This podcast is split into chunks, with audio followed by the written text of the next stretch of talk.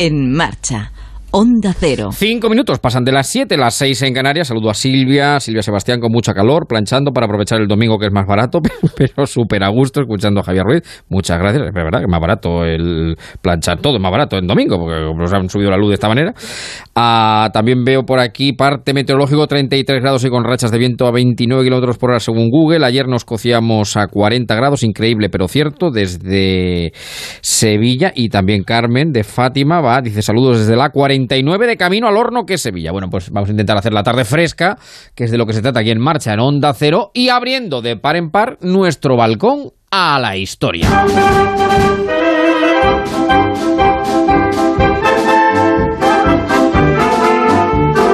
Segunda hora de En Marcha. De este domingo 18 de julio de 2021 nos hemos puesto a desfilar a esta hora de la tarde porque vamos a abrir un gran balcón a la historia con una de las efemérides que podríamos definir como redondas.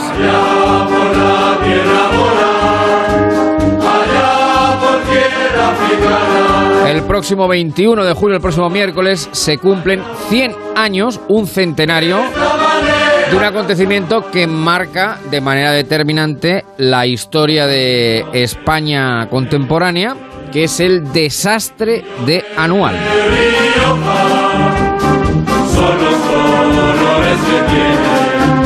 Yo creo que el nombre ya lo dice todo, desastre de anual, y como digo, se van a cumplir 100 años el próximo miércoles. Y para contar a los oyentes En Marcha de Onda Cero qué fue anual, qué supuso anual, por qué se llegó anual, con nosotros está nuestro chambelán, maestro de ceremonias, profesor titular de Derecho Civil de la Rey Juan Carlos, académico de la Europea de Doctores. Javier López Galiacho, mi querido Galiacho, ¿cómo estás? Muy buenas tardes. ¿Qué tal, Tocayo? Y a la audiencia de Marcha de Onda Cero, un grandísimo abrazo y feliz verano. Feliz verano. Estamos aquí otro año más. Sí, señor, aquí estamos, aquí estamos, desfilando. Y mira, mira, mira, mira, mira, mira, mira, mira. mira. Para hablar de uno de los acontecimientos que marca, yo creo, Javier, de manera más determinante eh, el siglo XX español, porque tuvo luego muchas consecuencias. Y antes de meternos de lleno, tengo que decir que en el caso de nuestro querido Galecho, que ya conocen los oyentes de En Marcha de Onda Cero, aparte de todo lo que les he contado, en esta ocasión tú eres nieto de uno de los protagonistas precisamente de, de Anual, de además de quienes recibieron 91 años más tarde la laureada de San Fernando, que manda narices que se tarda 91 años en, en reconocer eh, la labor del regimiento Alcántara, que fue uno de los más destacados. Eh, realmente quien hay coincidencia en esto prácticamente todos los historiadores, quienes sí que mantuvieron eh, el honor de la tropa española en, esa, en ese episodio trágico que fue anual. Claro, es que aunque fue un desastre como organización en general, la verdad es que se vivieron eh, acontecimientos individuales absolutamente heroicos. Comunidad Regimiento Alcántara, que has comentado, y a lo largo de la exposición lo iremos comentando, y luego acciones heroicas individuales. Por ejemplo, la que ya la y lo digo con emoción, la del teniente médico Emilio López Galiacho, que fue condecorado por su actuación al frente de las Artolas que abandonaron el puesto de anual siendo el último, cargando heridos, atendiéndoles en el destacamento de Izumar, llegando abrasado de sed, porque esta es una de las consecuencias graves que tuvo aquellos acontecimientos, y atendiendo heridos hasta que pudo llegar a Melilla a los dos días de aquel desastre, aquella carnicería que supuso anual y que se extendió. Tú comentabas el 21 de julio, la noche en que se decide la evacuación del puesto de anual, y que nos lleva hasta el 9 de agosto en que se produce la masacre de Monterrey, que luego comentaremos.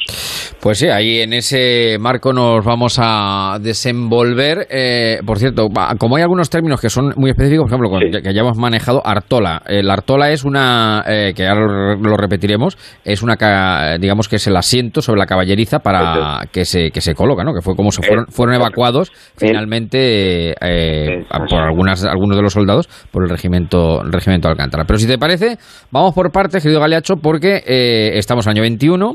Eh, recuerdo que además uno de los últimos balcones de la historia fue precisamente el asesinato de Dato, el centenario de...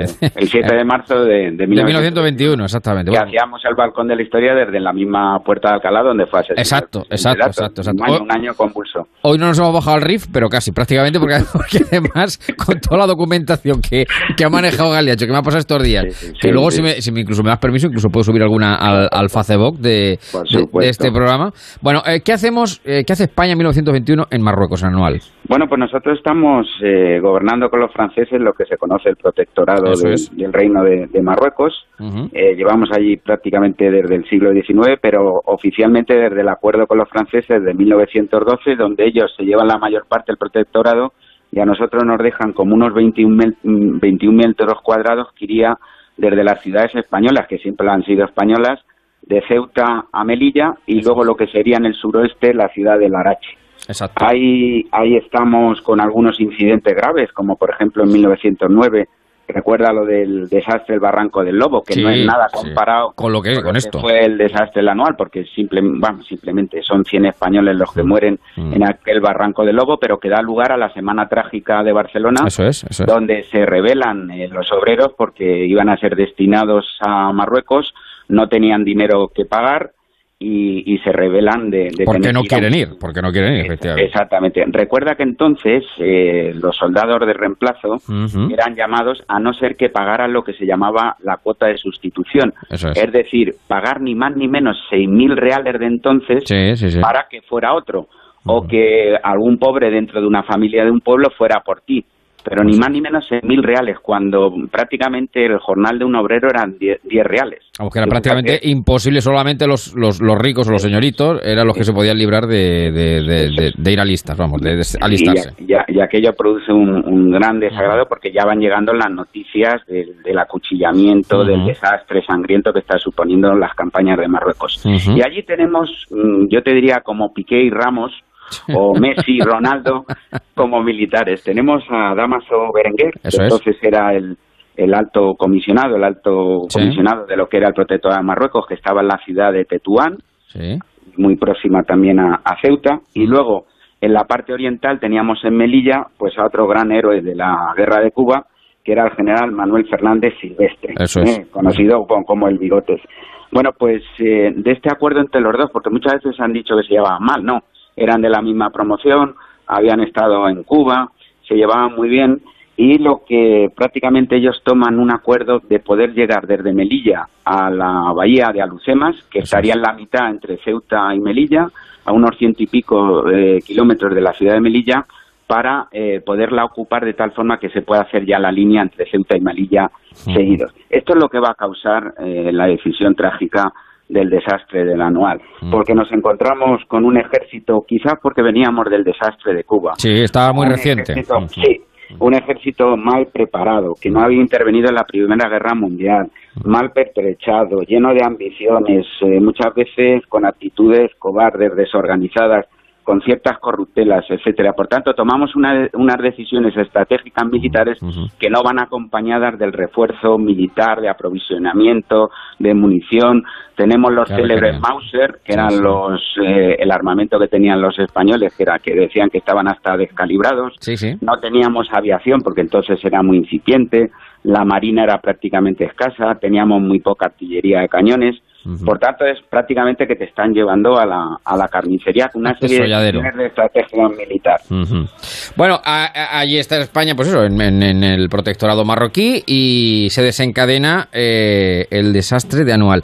Eh, te, voy a preguntar, vamos a explicarlo, lo, que ocurrió. Para empezar, como digo, ah, yo creo que el, lenguaje eh, es muy sabio y lo, y lo marca. Desastre, tengan en cuenta que en anual eh, fueron, mm, se estima aproximadamente unas 8.000 8.000 eh, bajas, más, bueno, más. Más, Estamos en el expediente Picasso, que luego hablaremos de ellos, estamos hablando en torno a los 11.000 fallecidos españoles, más los 3.000 que pertenecían a la llamada policía indígena, es decir, mm. Pertenecientes marroquíes que habían ingresado en el ejército español, nos podemos ir fácilmente a 14.000 muertos. Está considerada como una de las mayores debacles jamás es, por un ejército colonial europeo en territorio africano. Para que se hagan idea de la magnitud de lo que estamos hablando, es decir, 14.000 vidas, 15.000 vidas que se pierden en este episodio. Es, de hecho, incluso alguien llegó a hablar un momento como un, ejército puede desintegrarse. Sí, sí. Eh, y en 19 días, Javier. Eso es. En 19 días solo, del 21 de julio al 9 de agosto. Entonces, cómo llegamos a este desastre anual, cómo se desencadenan las consecuencias, o sea, los hechos que, derivan en, esa pérdida ingente de personas, claro.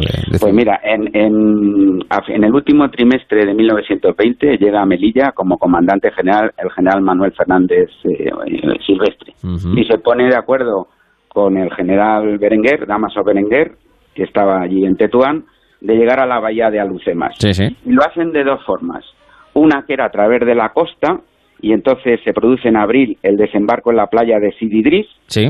Bombardean, que ahora hablaremos de ello, la capital de la Cávila de Beni Urriaguel, que es la de Abdelkrim. Eso es. Y eh, se produce un bombardeo, la verdad, bastante sangriento de la ciudad de Naxdir. Esto eh, pone, pone ya en contra todo lo que son el, el RIF en contra de España. Y luego tiran la línea por el interior, quizás la más desacertada completamente, que nos llevaría desde la línea, la única línea de ferrocarril que había en Melilla hasta Batel, sobre todo para lo que eran las explotaciones mineras de aquella zona. Tiran a través de Dargrius, que es un puesto muy importante, y llegan a Anual. Y en Anual establecen en enero de ese año, de 1921, establecen el importante puesto de anual, que está solamente a 68 kilómetros de la bahía de Alucemas, y donde ponemos un destacamento ni más ni menos que de 5.000 hombres. Eso es. ¿Qué tenemos enfrente? Bueno, pues este bombardeo de, la capital, como te comentaba, de Axir, de las cávilas. Las cávilas eran las diferentes tribus con las cuales había llegado a un acuerdo. Nosotros íbamos avanzando mm. a través de lo que se conoce la compra de las cávilas, es decir, le dábamos dinero a las diferentes tribus que estaban repartidas por el sultanato de Marruecos, también comprábamos a sus jarcas, que eran más o menos pues sus caballerías, que eran sus, escuadrones, y luego establecíamos lo que se llamaba los blocaos. Los blocaos eran, eran puestos que vienen a ser casi como tenderetes, donde se estaban protegiendo con casi con uralita y con una serie de ventanas para poner algunos rifles. Tenemos ni más ni menos que en torno a los 144 blocaos que es lo que va de Melilla anual, pero son puestos eh, con, con, escasa retaguardia, con nulo aprovisionamiento y normalmente con las aguadas, es decir, para poder recuperar el agua, para poder beber a bastante distancia, con lo cual te conviertes en un objetivo fácil. Por parte de unos eh, rifereños, unos bereberes, muy acostumbrados a su terreno, que sobrevivían con muy poco, que eran tribus casi medievales, y al frente de la cual está un viejo conocido de los españoles. Esto nos ha pasado muchas veces, sí, con Filipinas, etcétera. Los que formamos nosotros luego son los principales traidores. Cabecillas de la revuelta, efectivamente. Tú fíjate que Abdelkrim pues había estudiado en, Melilla, el bachillerato, eh, se había hecho luego, había estado en FED y había, se había licenciado en Derecho Medieval eh, Musulmán, etcétera. Un hombre que nos conoce muy bien, incluso trabaja en el periódico El Telegrama de Melilla. conoce muy bien las debilidades de los españoles. Entonces, en junio de ese año, nosotros eh, ocupamos el Monte Abarrán, que era una posición entre Anual y Alucemas. Pero resulta, en un, en un día solo lo ganamos y lo perdemos. Y luego decidimos cubrir la, la, lo que sería la retaguardia de Anual, eh, conquistando el puesto de eh, Igueriben. Sí, sí, que lo tenemos del 17 de junio al 17 de julio, que por todo lo que es el enfrentamiento de, con las tropas de Abeltrin hay que abandonarlo y todo el mundo, los escasos supervivientes, se van a anual. La presión se hace sobre el puesto de anual tan inviable que la noche del 21 de julio, miércoles este que vamos a, a conmemorar los 100 años, se decide por parte de la Junta de, Estado Mayor que había en el puesto, al frente del cual estaba el general Silvestre, que había venido de Melilla oliéndose ya al desastre, y deciden eh, una de las decisiones que van a conducir al desastre anual, que es la evacuación del puesto. Un puesto que para algunos, entre ellos el jefe de la policía indígena, pues se podía haber eh, mantenido perfectamente a la espera de que pudieran llegar refuerzos. Lo que se hace esa mañana del día 22 es evacuar la columna de anual por el desfiladero de Izumar, que le llaman el tobogán de la muerte, porque es prácticamente ir eh, una serie de depresiones montañosas donde te conviertes en un puesto fácil para los rifereños. Vamos, es un tiro, un tiro, al blanco, un tiro al blanco. Exactamente, un tiro al blanco. Bueno, ya en ese momento se produce la desbandada porque, esto está en el expediente Picasso, los principales eh, oficiales han huido. Han huido a través de lo que se llaman convoyes rápidos y prácticamente, salvo mi abuelo y unos cuantos más, pues todos los oficiales y jefes se han ido en coche rápidamente hacia la plaza de Mililla. Por tanto, es una desbandada de unos 4.000, 5.000 hombres sin tener un líder que conducirles, salvo el regimiento Alcántara que les va protegiendo en la retirada. ¿eh? Y tiene ahí ya una actuación ejemplar. De ahí se va hasta el puesto de Darbrius, donde también dicen que si ahí nos hubiéramos quedado era un puesto que estaba muy bien pertrechado en cuanto a abastecimiento entre agua, etcétera, y luego se decide eh, a través del general Navarro, que era el que había quedado, porque el general Fernández Silvestre, esto hay que comentarlo, se pega un tiro. Esta es la tesis eh, oficial. Sí, es lo que más se maraja, que se suicidó, efectivamente. Que ante el desastre que se le venía encima, pues se pega un tiro. Hay otras eh, leyendas que dicen que murió en combate, pero esta es la más oficial. Sí, sí, Entonces, el general Navarro, que era el segundo en la Comandancia General de Melilla, decide irse al Monte Arruit. El Monte Arruit era un destacamento pues tipo anual, un poquito más pequeño, mm. pero ahí ya estaban unos 3.000 españoles allí ya. Si a eso le suman lo que va quedando del anual, que prácticamente quedan unos mil hombres, después de las cabechinas que han hecho, porque esto sí lo quiero decir, las cabechinas que se produjo sobre el ejército español yo creo que hoy en día sería de Tribunal Penal Internacional. Sí, digamos que fue un, un encarnecimiento. Es una eh, cosa que no se ha visto. Solamente te voy a dar algunos datos. Mm. Por ejemplo, desde cortarle los genitales y ponérselos en la boca a los soldados, de quemarlos vivos. Luego llegaban las mujeres beberes, exactamente, y con piedras les estallaban el cráneo. Bueno, no se ha visto quizás lo que es eh, el colonialismo náutico no se ha visto una agresividad de este tamaño. Entonces, en Monte y ya voy terminando lo estamos que ya en agosto.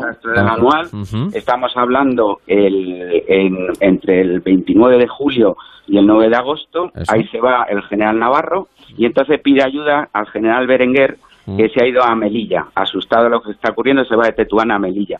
Y lo que hace él, aunque se trae seis batallones y entre ellos a la Legión, con Millán está ahí con Franco, el comandante Franco, deciden que lo que hacen es eh, pertrechar todo Melilla, proteger Melilla, pero no podían ir, según su argumento, no pueden ir a Montearruit a sacar a los españoles que están allí pertrechados, porque además habían caído dos plazas importantes debajo de Melilla, Celuán y Nador. Y entonces el 9 de agosto, el 6 de agosto se reúnen los generales en Melilla y le deciden al general Navarro que se rinda. El 9 de mayo llegan al armisticio, eh, por el cual todos, salvo los oficiales, todos tienen que entregar su pistola, y en ese momento, cuando se rinde entre mil españoles, son sacrificados y pasados a cuchillos. Literal. literal. No se respeta el armisticio y se cargan a estos 3.000 españoles. Se cogen prisioneros a unos 500, entre ellos al, a Félix Navarro, los cuales van a tener que ser 20 eh, meses después liberados ya que un empresario español que se llamaba Chivarreta mm. paga 4 millones eh, de pesetas por su liberación. Estos son los acontecimientos de 21 de julio a 9 de agosto, anual y Monterrey, que supone la baja de pues 14, 15 mil eh, soldados eh, españolitos. Españolitas o indígenas, pero que estaban con nosotros. Estaban con nosotros. Bueno, consecuencias que tiene esto, querido Galeacho.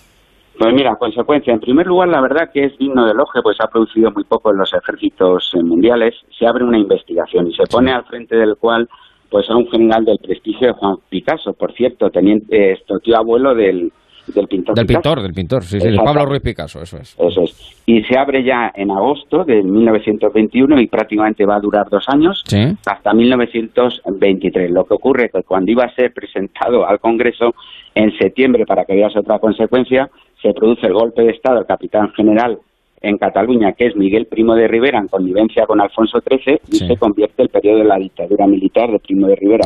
Por tanto, ese expediente pues pasa prácticamente al congelador. Un expediente donde se proponía ya el apartamiento de Berenguer, como eh, luego de, también de Navarro. Berenguer que luego, que, que, Berenguer que luego sepan los oyentes que siete años más tarde, precisamente cuando cae Primo de Rivera, se hablaba de la solución Berenguer, ¿no? Eso es, sí, porque, que, fue, que fue presidente del gobierno. exactamente, es prácticamente, salvo un poco del periodo de Almirante Arnal, el que nos lleva a la Primera República, a la Segunda República. Eso es. o sea, que tú fíjate, porque luego, pues lo la amnistía, porque siempre se había hablado que si Alfonso XIII había estado detrás del embalontenamiento de, de Silvestre. Acuérdate aquel célebre telegrama que se dice, ole tus hechos cuando toma la decisión, etcétera, ole los hombres valientes, ¿no?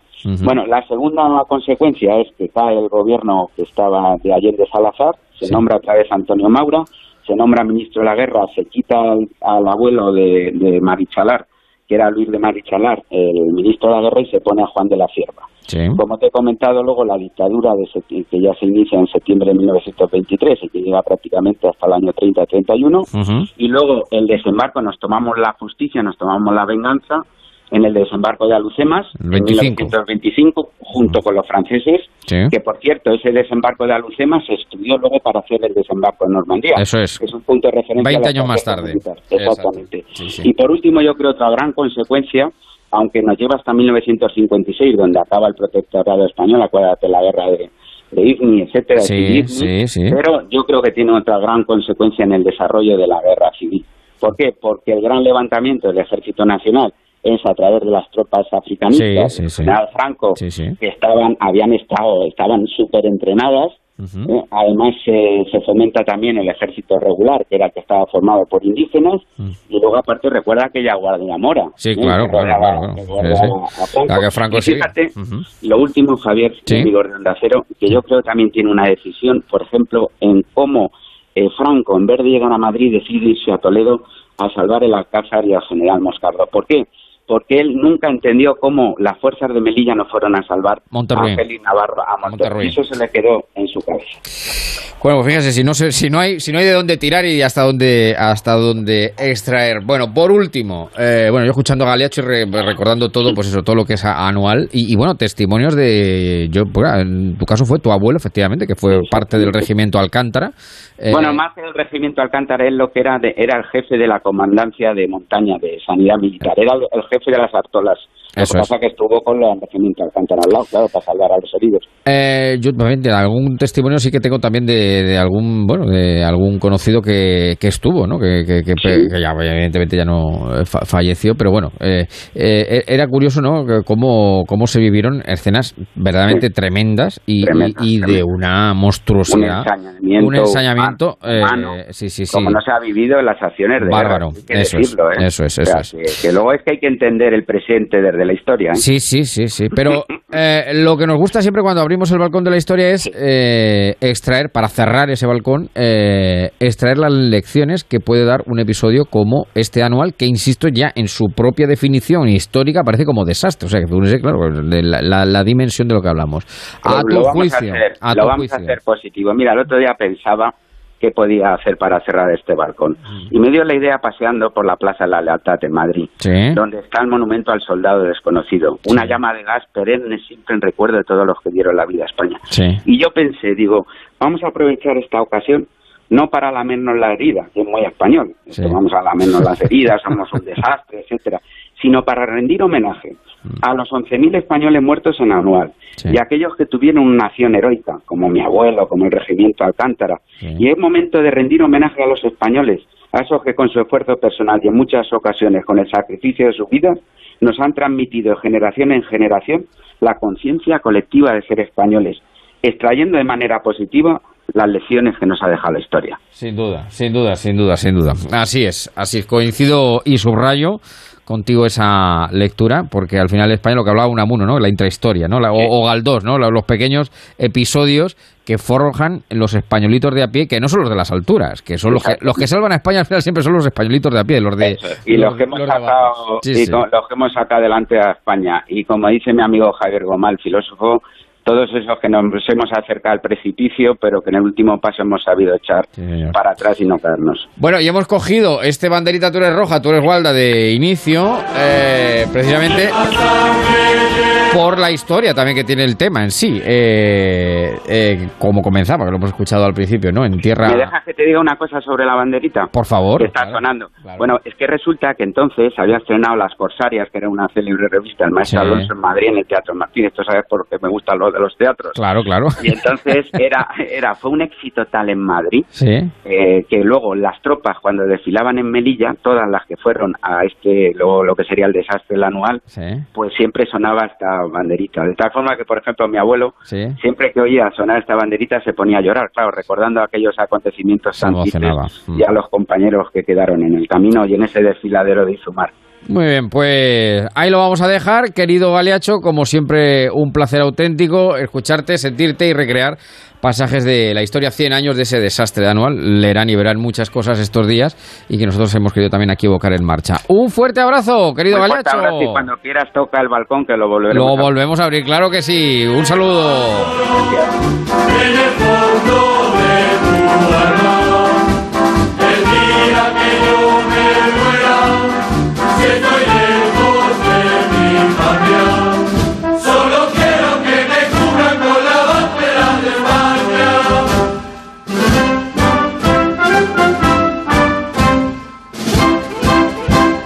En marcha con Onda Cero y Javier Ruiz. Quinótico, el podcast de cine y series de Onda Cero, con David Martos. Todos los festivales de cine nacionales e internacionales, entrevistas con los premiados, análisis de películas y series, las sorpresas del año en la pequeña y en la gran pantalla. Y todos los viernes, entrega especial con los estrenos de la semana para que planifiques bien tu fin de. Quinótico, el podcast de cine y series de Onda Cero, con David Martos, lo que no te puedes perder y lo que está por venir. Te mereces esta radio. Onda Cero, tu radio.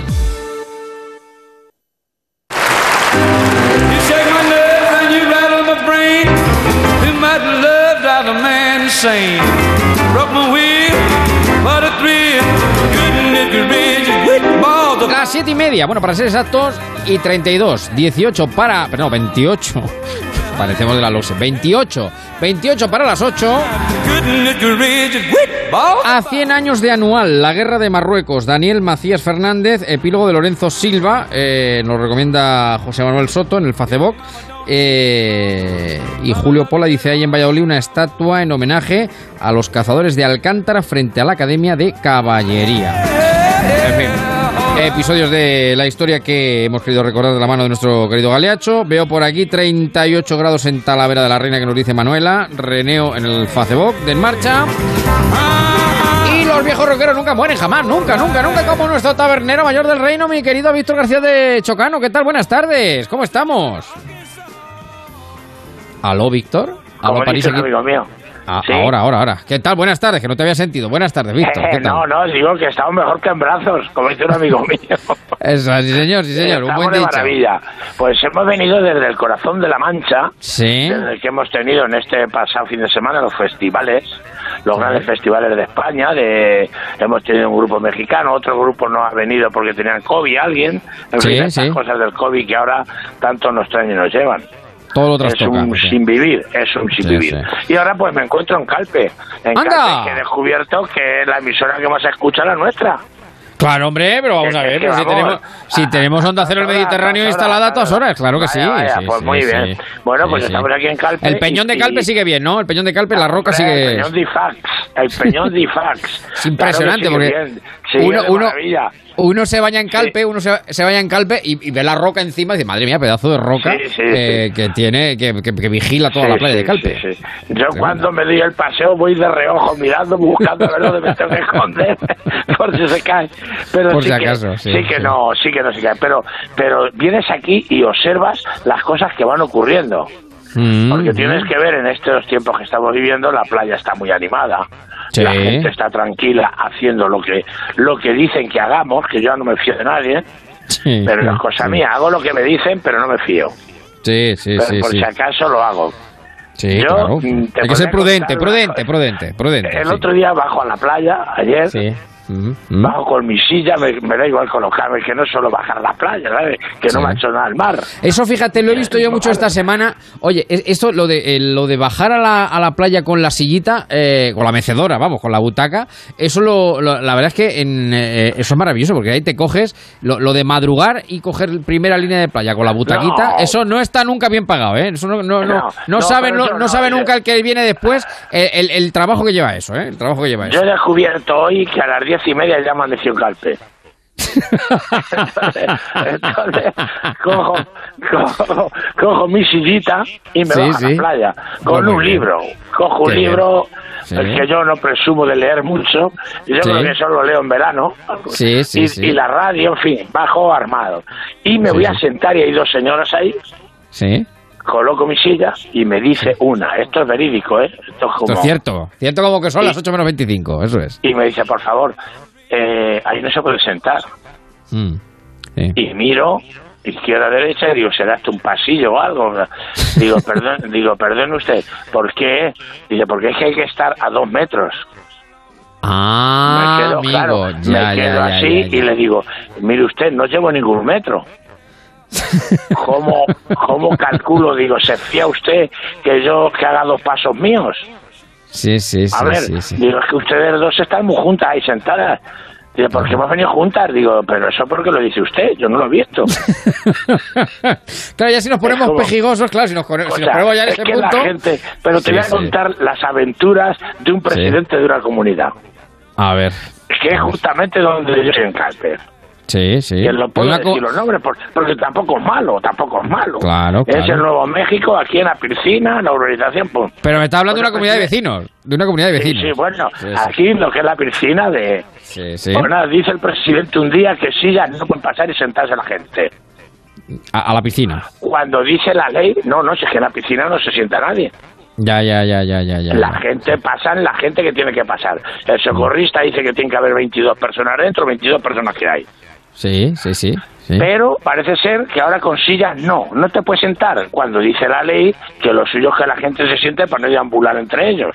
Exacto, claro, claro. Pero no, claro. el presidente dice que no, Vaya por no Dios. silla. Pero es que hoy se ha levantado que tampoco se puede sentar uno en su toalla. ¿Tampoco? Entonces, ¿qué, entonces, ¿qué- Tampoco. qué- qué- entonces, ¿qué No, se puede hacer? No, porque no sé lo que, que él lo diga, que él lo diga. Ya, porque ya, es que ya, la ya. playa está a 10 metros sí, y sí, todo el mundo está sentado en las toallas están todos. ¿Qué quiero decir con esto? Que tenemos que tomarnos las cosas con calma. Con tranquilidad, claro, no claro. las claro, que sí, tomar, sí. hombre, por Dios, que ya está, ya está bien. Vamos Sí, a dar, que vamos a dar buenas noticias, vamos a decir buenas cosas. Esto no puede ser. La Prudencia, gente- prudencia, pero no, sin perder la cabeza, sin la gente cabeza, ya claro. baja a la playa con sus medidas. La gente pasa a la piscina con sus medidas. Pero lo que no puede ser es que el Estado dé una norma. Mm, mm. La Junta de Comunidades que a todos los presidentes les gusta hacerse la foto, Otra. otra. Sí, sí, el sí. alcalde del pueblo, otra. Otra, eso es. el presidente de la comunidad, otra. Sí, sí, eso es un lío. Sanidad, claro, el alcalde, la sanidad del pueblo, otra. Sí, sí, ciertamente. Y luego el ciertamente. socorrista reñó con la novia ese día, me cago en la leche, pum, la gorda. Otra. Y entonces sí, sí. uno no sabe qué hacer. Ha visto Sí, sí. aquella película de, de Chaplin donde Sí. dirigía el maestro y se volvía loco y ya no sabían qué instrumento coger los músicos. Algo parecido, algo parecido. Aquí yo, yo bajo también con mi silla y me dicen que silla no, la dejo fuera. Sí, sí, Bien. sí, sí, no. Y ya bajo con mi toalla. No me siento Toalla tampoco. para mí es, es muy difícil levantarme, es la ventaja. Bueno, en fin, la- la- los vericuetos de este verano, del, del 21. Pero Oye, yo bueno, pero yo digo, Sí, pero yo sí, digo, sí. no puede haber sensatez, Claro, sí, no, el sentido no común, el puede sentido haber común. una unificación de criterios. Aquí qué está ocurriendo. Sentido común, sí, sí. Ayer lo decía Igea, que no tiene, no tiene sentido tanta, tanta, Eh, no, tanta hombre, variable. hombre, Eso Dios. es, eso aquí es. está el ambiente divino. La gente aquí en Calpe está, que entra, que sale con sus medidas. Su, eh, hay muchísima gente, está todo lleno con precauciones. Está, da gusto. Esto hay Oye, que que- empezar a vivir. Hay que empezar a vivir un poquito. Bueno, la taberna que sigue abierta. La taberna sigue abierta a las Sí, 24 la del día taberna 24-7. seguimos a tope. 24-7. Pero es que te voy a decir algo, te voy a decir algo. Tienes que venir a Calpe conmigo. Que sí, hombre, que vamos a hacer, claro, Porque marcha calpe, claro. Al pie Calpe de la letra, lo que hay que vivir un poquito, y quiero recomendarlo, sí, Sí. con el permiso del respetable para todo el mundo entero. Yo aquí abajo tengo un establecimiento que se llama La Terraza. Sí. Donde Santos y Isabel son, los nombro porque luego me invitan a una cañeja. bueno, los saludamos. Santo los saludamos, Isabel. son oyentes, son oyentes. Son los claro. dueños, Alfonso, toda la familia y todos los camareros que tienen. Oye, Sí, de la vitrina del pescado Sí. y si yo viviera en Francia me vendría en avión. Si, si, no, si no me tienen que hacer la deja. Es maravilloso, estar aquí es maravilloso. Bueno, y este pe- sitio ya te digo que es que es especial, al que venga acá, al aquí en la playa Que- de la Fosa. que Aquí lo preguntan que preguntan que ¿Qué preguntan por aquí ¿Qué nos que, pre- que preguntan por aquí que bueno que sí que si aunque estés en el calpe el, el, el cocinero eh, toma vacaciones o no toma vacaciones en verano si nos obsequias hoy No, con alguna receta no. eh, propia La- de la hoy- de la tarde hoy hay, hay, hay una receta que se hace mucho en La Mancha y que seguramente ustedes la han podido hacer o alguien, y yo creo que no sé si la habremos dado alguna vez más. Podemos hacer el refresco, podemos hacer un refresco si queréis, que es más antiguo que era antiguo porque no había dinero para, para hacer otra cosa, que era eh, Javier el refresco de vinagre. Al refresco de vinagre pero que me- madre sí. mía las cosas que estoy aprendiendo contigo este este año Pero, pero antes del refresco de vinagre, tú, Sí. que no, te no ha dicho nadie el Masagrán, no ha hecho nadie el Masagrán. No, no, no, no, no, no, no, no, no, no, no he tenido Igual a lo mejor ha habido alguno, algún oyente que, que lo ha hecho, que lo ha intentado. Eh, es verdad que la semana pasada hablamos del Mazagrán, que también lo descubriste. Eh, pero bueno, si hay alguno que lo haya hecho, no que lo reporte a través del Facebook o del No, no, WhatsApp, pero el es que yo- yo creo que- 686-974-931. Yo creo que sí, que sí que lo deben hacer, que sí, que sí. Pero se, se hacía el refresco de vinagre en las bodas, en las bodas de los que no tenían eh, para poder celebrar la boda. Sí, sí, sí. sí. Ten cuidado. Una lebrilla. Ten, cuidado, ten cuidado que como te pongas muy cerca del peñón, se te ve la cobertura. Así que eh, ha dicho que lo Ahora, hacemos para, ah. para la boda. Ahora, ahora. La boda le cogíamos una lebrilla. Ah. Uh, Se hacía con una lebrilla, se echaba un vinagre, un vinagre. Una lebrilla es como un cuenco. eh, Una lebrilla es un cuenco. un cuenco, una lebrilla es un cuenco de barro. Eso. Es así, a ver quién. Luego lo vamos a poner en las redes para toda España, para que lo vean. Y en todos los sitios seguro que tienen lebrillas, ¿eh? Y lo conocerán, pero lo vamos a poner en las redes para que vean lo que es una lebrilla. Se le echaba su vinagre. Eso y al vinagre se le echaba corteza de limón. Sí, sí, sí. Mucha corteza de limón pelado, bien lavado el limón, y se le echaba la corteza de limón. Y, se- y a la vez se le intentaba sacar a la corteza alguna gotilla, Alguna gotilla, pero un limón, siempre, por favor, un limón levantino. No admitimos Levante, sí. otro limón. Además sí. que se conocen los limones de Levante es porque lo miras por uno de los culos y parece que te está sonriendo. Veréis. Directamente, sí, Pro-. Probarlo y veréis. Le echas el limón. Y luego le añades azúcar. Sí. Tres o cuatro cucharadas y lo vas moviendo. Y luego con agua muy fría, que antes previamente, si no la tenías fría, le echas unos cubitos de hielo, vas moviendo y vas catando. Ujú, Y vas sí. probando que el limón se va rebajando con el agua, va cambiando de sabor, el azúcar le va dando otro empaque y el limón lo remata. Y verás qué refresco, ¿eh? Qué maravilla. Porque no, lo descu- porque no lo descubre Coca-Cola, si no estaríamos hablando de otra Bueno, cosa. bueno, bueno, bueno, bueno, bueno, claro, claro. Y es que cualquier cosa es buena para refrescarse en este Sí. en una tarde como Estamos, bueno, estamos en una tarde de julio, estamos en una tarde de julio, Bueno, donde y- el amor no lo han prohibido, donde lo único que nos han prohibido de momento es la toalla, la toalla, no, sentados toalla. en la toalla. Bueno, digo que digo que eh, por terminar, eh, Onda Calpe se instala allí mucho tiempo o, o- o qué quiero decir no, que, no, que- no, no, no, que he venido, hacemos pronto traslado al corazón de la Mancha. He venido a comer a la terraza porque tenía que Muy venir bien. a comer a la terraza hoy, que estaba, he, he venido porque no pago, por venir. Ya, ya, ya, ya, ya. Pero bueno, acá, acá, eh, la taberna sabe que estamos a tope. A partir del jueves estamos a pleno pulmón, ¿no, Javier? Sí, señor, sí, señor, Hemos sí, señor. Estuvimos con los festivales, con los concursos de pintura en la libre de Alcázar, están todos los pueblos, todos los pueblos de España están que hierven. De felicidad y de bienestar. Vamos a ir dando ya cosillas también, aunque sea eh, desmenuzando poquito a poco, pero cositas buenas. Cositas Claro buenas, sí, hombre. claro que sí. que todo no es malo, todo no es malo. Vamos a aconsejar a la gente de que todo lo que está pasando no es malo. También, mira, si te asomas desde aquí a la playa, todavía a estas horas, ves la gente manteniendo sus distancias, manteniendo todas sus cosas. Bueno, y que llega el atardecer, que llega el atardecer, que llega el atardecer, que es uno de los momentos más bonitos también, para, para ver desde, Y- desde una playita. Y, Bye. y llega el atardecer, yo, mira, me he bajado hoy, me he puesto mi bañador y he bajado Sí. igual que Tarzán. He visto Sí. a cuatro chicos en el cuerpo y me he vuelto a mi casa. ¿Qué? Has dicho, aquí no, aquí no pinto nada. Bueno, bueno, bueno, escucha. Te digo una cosa, que otras lecciones aprenderán ellos, ¿eh? Otras lecciones aprenderán ellos, Sí, sin duda sí, alguna. sí, no quepa la Claro, claro, duda que, Bueno. que la gente está por escuchar, por aprender y por hacer. Y luego, pues hombre, prop- propio de la juventud. Si la juventud no está guerrera, es que están con fiebre.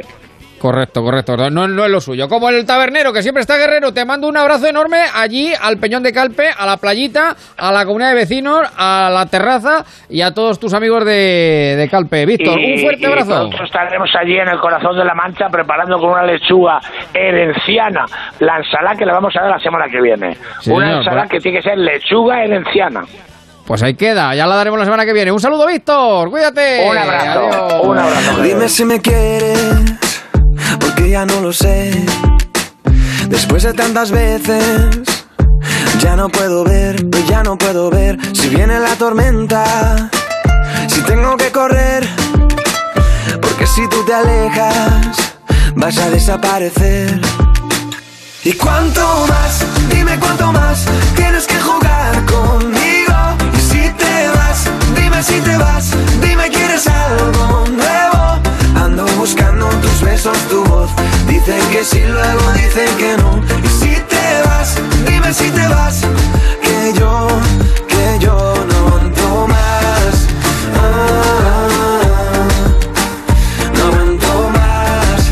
Ah, no sé si tú te acuerdas, seguramente no.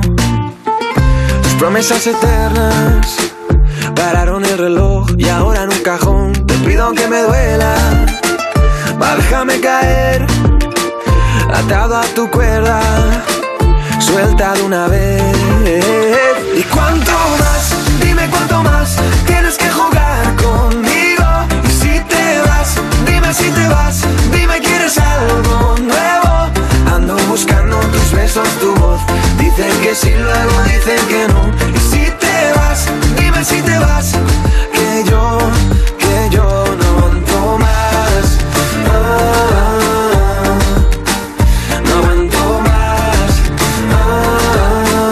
14 para las 8, las 7 en Canarias. Recuerdo el WhatsApp del programa 686-974-931. Si nos quieren mandar mensaje por WhatsApp, 686-974-931. Lo quieren hacer por Facebook, pues en el grupo de Facebook del programa, En Marcha con Javier Ruiz. Y un teléfono también que, eh, de asistencia directa, esto como los seguros, 24-7, el 914262599, 914262599. Nuestra compañera Eva García les atenderá amabilísimamente por si quieren plantear alguna consulta, lo que aquí contemos o hablemos durante esta tarde de En Marcha. Una tarde en la que voy a saludar a un buen amigo ya de este programa, que es don Alberto Jiménez Artés, presidente de la Fundación Casa Verde. Don Alberto, buenas tardes. ¿Qué tal está? Buenas tardes, muy bien, ¿y vosotros? Encantado de saludarle, muy bien. Pues eh, eh, complacidos de que nos acompañe un domingo por la tarde para hablar de salud. Para hablar de salud, porque esta semana eh, tenía lugar, creo que fue el miércoles, corríjame si me equivoco, eh, don Alberto, creo que fue el pasado miércoles, cuando se Sí. presentó eh, el documento que ha elaborado la Fundación Casa Verde sobre eh, la continuidad asistencial en el ICTUS, Comunidad de Madrid. Eh, es una, una presentación que tuvo lugar en la, en la UNED y que se trata, don Alberto, de un trabajo sobre algo que lo comentaba yo al principio de este programa en torno a las 6 de la tarde. Eh, hoy, en fin, estamos hablando sobre todo de salud mental y física. Eh, el ictus es, un, es uno de los grandes también problemas de salud pública que tiene nuestro, nuestro país, en tanto que es una enfermedad que demanda luego mucho, eh, tiene mucho recorrido asistencial. Cada vez eh, mejor, más perfeccionado, cada vez con más capacidad de prevención, pero que todavía necesita mucha investigación. En ese sentido, eh, veo, señor Jiménez Artes, que la Fundación Casa Verde continúa por esa, por esa senda. Sí, efectivamente. Lo que hicimos el miércoles fue presentar eh, resultados y criterios de trabajo en la Comunidad de Madrid dentro de un programa nuestro de la Fundación de que en cada comunidad autónoma analicemos la situación del ictus, cómo se está tratando en sus fases de prevención, en las fases agudas y luego en las fases posteriores de rehabilitación y cronicidad. Mm. Efectivamente, así es. El ictus es eh, probablemente, coincide lo que decía uno de los, eh, digamos, de las enfermedades que necesitan mayor atención, cuidado e inversión de tiempo y recursos. Así es. Para muchos la, el ictus empieza a ser la enfermedad del siglo XXI. Eh, en los últimos 20 años ha habido un incremento del 30% y se espera en los próximos 20, 25 años un incremento del 27%. Esto significa una barbaridad en esos incrementos. Eso significa que en este momento ya es la primera causa de muerte en mujeres y segunda en hombres y es la primera causa que produce discapacidad y dependencia en España. Por mm. todas esas razones, tratar el ictus en todas sus fases del proceso asistencial y no solo en la fase aguda es absolutamente clave para mejorar los resultados en salud, para ganar sostenibilidad en el sistema y para ser lo más eficientes posibles. Me va a permitir que le aborde, eh, aborde el, asunto por dos vías. Eh, primero, por, ese, por, la, por esta que usted expone, ¿no? que es la, eh, la asistencial, es decir, cuando se provoca, cuando se llega al, ictus y efectivamente se provoca, se produce una fase aguda que evidentemente tiene su, su tratamiento y su, y su, asistencia, pero usted lo ha dejado ahí y yo le recojo el guante. Bueno, cuando esa fase aguda se, se, se, puede, se vence, es decir, se solventa, luego quedan secuelas que pueden eh, eh, resultar para, para, para, toda la vida. En ese sentido, ¿cómo se debe abordar el tratamiento y la asistencia eh, desde el punto de vista del sistema de salud, de un sistema de salud público que haga seguimiento a esas consecuencias que ha provocado el ictus? Yo creo que lo, lo más esencial y lo que un estudio detallado de lo que está pasando con el ictus nos demuestra es que estamos equivocados en el Sistema Nacional de Salud. Estamos excesivamente centrados en la fase aguda, ¿no? en el momento de la enfermedad, en cómo salvar la vida. Y esto es lógico, es razonable, pero si pensamos que el 80% de los factores de riesgo que producen la enfermedad son limitables, uno puede empezar a pensar, bueno, ¿por qué no invertimos? ¿Por qué no gastamos presupuesto? No en salvar la vida, sino en prevenir la enfermedad, en gestionar la salud, en hacer promoción, de manera que evitemos la enfermedad. Y ese cambio de foco hacia la prevención también debe tenerlo hacia las fases posagudas. El hecho de habernos centrado tanto en la fase aguda, en salvar vidas, nos ha llevado a un éxito súper bueno. ¿eh? Cuando nos empeñamos en hacer las cosas, las hacemos bien salvamos la vida. La mortalidad ha descendido. Muchísimo, afortunadamente, eso es, sí. Eso es, gracias a las técnicas de trombolisis, de trombectomía. Pero claro, el hecho de salvar vidas significa que hay más personas que van a tener problemas de déficit funcional. Tenemos que ir a esa segunda parte del foco, la fase posaguda, cómo rehabilitar a las personas, cómo crearles recursos, cómo empezar de una manera intensiva y temprana para que van a recuperar su independencia. Y la última fase sería también la crónica. ¿Cómo seguir después, una vez que ya hemos recuperado al máximo el déficit? ¿Cómo evitamos reagudizaciones? ¿Cómo atención primaria, que también necesita más presupuesto para poder trabajar en las prevenciones primarias y terciarias, evita también la enfermedad y evita reagudizaciones? Se me ha adelantado usted, porque claro, le, le pregunta efectivamente por esa segunda parte, es decir, que el, post, pero claro, la, la, otra, la verdad, lo que verdaderamente, claro, le, entiendo que, pero y es a donde yo quería llegar, es a la de la prevención, efectivamente, es decir, porque yo creo que no hay mejor política sanitaria que aquella que trata de prevenir la, la enfermedad. En este sentido, eh, don Alberto, ¿cuáles son los factores de riesgo que hay que, que se pueden objetivar y que ya están más que estudiados y, que pueden conducir, eh, conducir perdón, al ictus y que deberían ser evitados. Pues los factores de riesgo son perfectamente conocidos. Está el exceso de peso, está el tabaquismo, está el alcoholismo, el alcoholismo está la tensión arterial, eh, está el, problemas de circulación sanguínea, todos esos eh, factores de riesgo, el colesterol, todo esto, si nos, eh, primero nos autocuidamos, ¿eh? Y no, pues no se trata de dejar de beber o dejar de fumar, pero hacerlo con prudencia, con moderación, hacer ejercicio físico, pero luego también debemos controlarnos, controlar nuestra tensión arterial, controlar nuestra eh, posibilidad de colesterol en sangre y todo eso mm, tratarlo adecuadamente. Tenemos que cambiar el concepto, tenemos que hacer eh, también presupuestos de promoción de salud para que cada uno de nosotros gestione su propia salud, se autocuide, pero también hay que apoyarlo con presupuestos para la atención primaria, que son estos médicos que en estas primeras fases también nos ayudan. Para darle una idea en esta parte, por ejemplo, en España tenemos 63 eh, médicos por cada 100.000 habitantes. Lo ideal, lo que marca la Organización Mundial de la Salud son 76. Es decir, necesitamos más presupuesto en primaria. Actualmente está en el 13%, hay que subirlo al 25%. Necesitamos más presupuesto en promoción de salud, que está en el 3%, y hay que subirlo al 10%. Por eso digo que hay que cambiar la mentalidad, hay que cambiar el foco y asignar los presupuestos de otra forma. Y por último, eh, eh, don Alberto, en, en, en, líneas generales con el, con el libro que ya digo que se presentaba esta semana, eh, la, digamos que la capacidad de nuestro sistema de salud, que como sabes está transferido a 17 comunidades autónomas, en líneas generales en relación a la, bueno, el tratamiento prevención, tratamiento y cuidado, seguimiento del, del ictus, ¿cuál, ¿cuál es? Es decir, eh, ¿cuál es el diagnóstico definitivo para poder eh, mejorar? Creo que tenemos que crear recursos en las fases posagudas, creo que tenemos que hacer una buena continuidad asistencial. Cuando el paciente que ha tenido un ictus se encuentra estable clínicamente, tiene que salir del hospital de agudos y trasladarlo a un hospital de rehabilitación o a un tratamiento ambulatorio. Y le voy a dar un dato. En nuestra fundación, hace poco, terminamos un proyecto de investigación sobre 250 pacientes. Mm. El 68% de los pacientes que recibían una rehabilitación intensiva y temprana, que tenían una dependencia grave o total, recuperaban la independencia de cuidados médicos. Caray. Imagine usted lo que significa de estar en una silla de ruedas, de cada 100 personas que están en una silla de ruedas, 68 vuelven a andar. A poder andar, claro.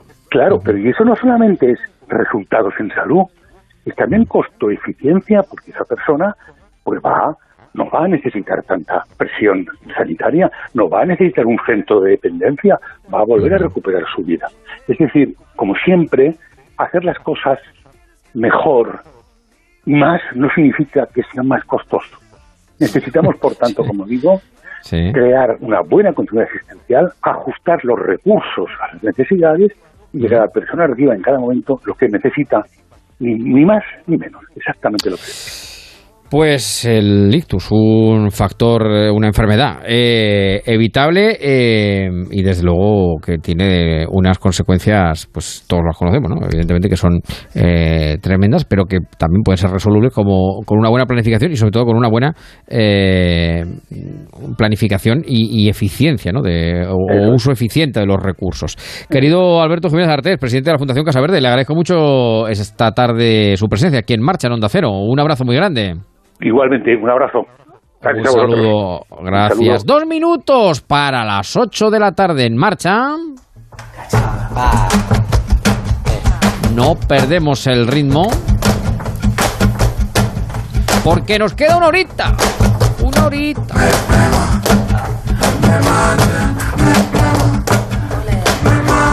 Una horita de lobby, una horita de onda sobre ruedas. Cuidado si van en la carretera. Ahora le vamos a dar algún consejillo que otro que igual le viene bien.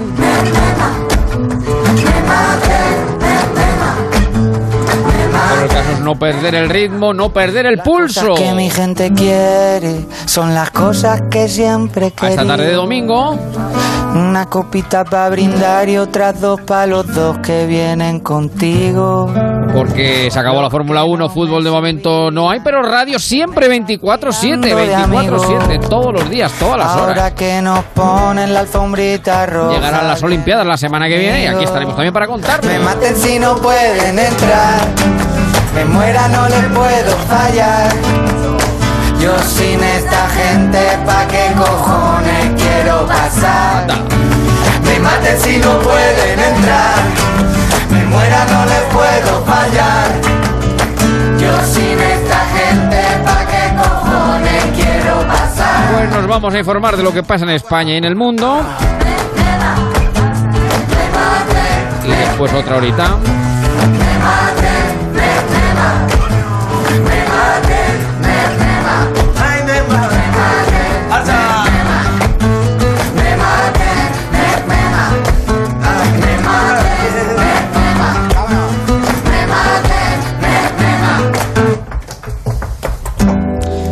Por aquí, nos da, claro, nos da envidia nuestro amigo Felipe Ignacio que nos siente desde Las Palmas de Gran Canaria 25 grados allí, claro, quien estuviera. Porque por aquí no, aquí son 38, por aquí por el centro de la península. Pero bueno. Pero no se equivoca. Mientras unos se refrescan, otros se calientan. Hay que ponerse siempre al frescor de la radio. Nos informamos y después, como decimos, una horita más. Aquí en marcha. Onda Cero. Son las 8 de la tarde, las 7 en la comunidad canaria.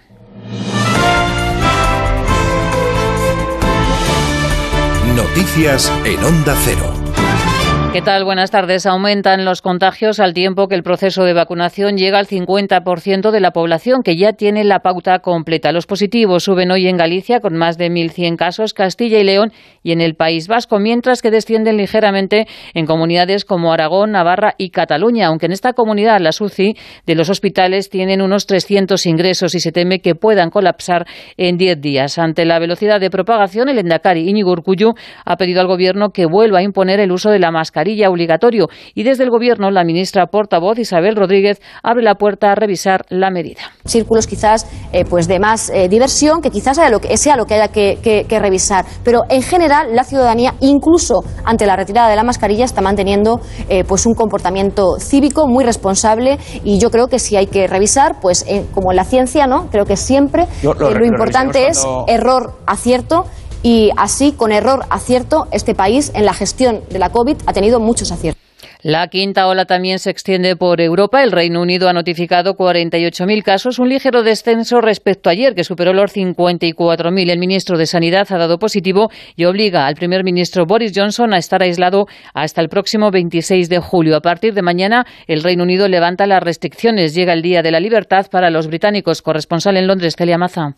El Premier Boris Johnson, así como el titular de Economía, se han visto obligados a autoaislarse tras haber estado en contacto con el ministro de Sanidad, Sajid Javid, que teniendo la pauta completa de vacunación ha dado positivo. En las últimas horas, el Reino Unido ha superado por segundo día consecutivo los 50.000 casos, la cifra más alta desde enero. Y el Gobierno estima que en las próximas semanas se podrán alcanzar los 100.000, teniendo en cuenta que mañana se llega a lo que la prensa ha denominado como el Día de la Libertad. Se retiran todas las restricciones sociales, la mascarilla solo será voluntaria y las discotecas podrán reabrir sus puertas tras más de un año. Muchos científicos aseguran que es irresponsable abrir la sociedad en este tipo de circunstancias, pero Downing Street defiende que la campaña de vacunación está debilitando el vínculo entre contagios, hospitalizaciones y muertes. Y en Brasil, el presidente Bolsonaro ha recibido el alta médica tras pasar cuatro días ingresado en un hospital de Sao Paulo, donde ha sido tratado de una obstrucción intestinal y de ataque de hipo. La policía en Madrid busca a un hombre que golpeó con un puñetazo en la cara a un enfermero que le había pedido que usara la mascarilla, que es obligatoria en lugares como el metro, que es donde se registró la agresión. El agresor, tras golpearle y sin que nadie le detuviera, abandonaba el vagón del metro y gritó gilipollas, ojalá te mueras. El enfermero agredido ha perdido el ojo y no podrá volver a ver. Y sepan también que en Tokio la policía ha detenido a un hombre de 30 años por la supuesta violación a una joven de 20 años en el Estadio Olímpico. El detenido forma parte del personal que trabaja dentro del estadio. La organización de los Juegos ha calificado los hechos de extremadamente lamentables. Momento ya para repasar la actualidad del deporte. Paula Merino. Última etapa del Tour de Francia para Van Aert ante un Pogachar que se lleva su segundo tour consecutivo, lo que le hace el ciclista más joven en lograrlo. Enric Mas acaba la vuelta sexto. En Fórmula 1, Hamilton gana en Silverstone tras una gran remontada y se queda siete puntos de Verstappen en la general. El inglés ganó por octava vez en su casa tras un choque en la primera vuelta que dejó fuera al líder. Carlos Sainz sexto y Alonso séptimo. Además, John Ram recupera el número uno al quedar tercero en el British Open por delante de Johnson y el estadounidense Morikawa gana su segundo mayor. Y Pablo Carreño conquista en Hamburgo su sexto título, el primero en categoría 500, tras vencer a Krajinovic por 6-2 y 6-4 antes de viajar a Tokio. Nueva cita con la información cuando sean las 9, las 8 en la Comunidad Canaria y todas las noticias las vamos actualizando en nuestra página web ondacero.es. Síguenos por internet en ondacero.es.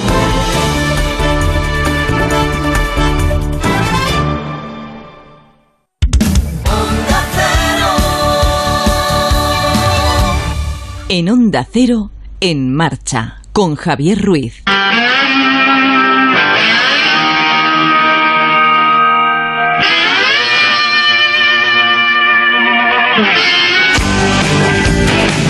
Tercera y última hora de En Marcha en Onda Cero en esta tarde del domingo 18 de julio de 2021. En tarde de carretera, seguramente lo venimos diciendo desde primera hora, muchos nos sientan en su vehículo de vuelta a su destino original o a lo mejor con más suerte todavía de ida a su punto de vacaciones. En cualquier caso, con prudencia, con precaución y con las ondas sobre ruedas, nuestro espacio en marcha dedicado al mundo del automóvil con Antonio Nogueiro. ¿Qué tal, Antonio? Buenas tardes. Muy buenas tardes, Javier. ¿Cómo va todo? Pues estupendamente. Aquí un, un día más con nuestros queridos oyentes y nuestros admirados y queridos amigos del Facebook. Nuestros marcheros, sí, señor. Nuestro marchero. Ahí Sí, están, señor. ahí están, todo el año, en el grupo de Facebook en marcha con Javier Ruiz, ahí estamos. Ahí bueno, vamos a que hay tema, porque me sigues insistiendo en algunos asuntos que dice Ruiz, hay que eh, darle, eh, hay que insistir en la conducción en verano, cómo cambia, cómo hay que tener en cuenta determinadas cuestiones que durante el resto del año pues no son tan eh, pertinentes. Sí. Y me hablar de, bueno, pues desde mosquitos, altas temperaturas, a, a- a una serie de cosas que hay que tener en cuenta. Sí, señor. Con la llegada del, con la llegada del calor, los, los viajes por carretera para desplazarse a nuestro lugar de vacaciones y las altas temperaturas, Sí. pues hay que tener en cuenta una- unos consejos que, eh, que recordemos, vamos a recordarlos entre todos. Desde luego ya tenemos preparado el vehículo para el calor con los neumáticos adecuados, temperatura, la, el- la, la temperatura de del motor eh, correcta, eh, que al decir temperatura del motor correcta, que los líquidos están en perfecto estado, el aceite también y la presión de los neumáticos es perfecta. Vamos a ver, eh, hay que procurar, Javier, conducir durante las, eh, las horas que son menos calurosas. Normalmente suelen ser, pero por una cosa, porque a altas temperaturas hace que nos, deshidratemos y nuestros reflejos se ven mermados hasta tal punto que el tiempo de reacción aumenta. Aumenta, por ejemplo, en una frenada y demás. Eh, por ejemplo, evitar de la 1 a las 5, pues esa franja horaria donde el sol es más persistente, donde te da Sí. más mm, va más sobre nuestras cabezas, es más persistente.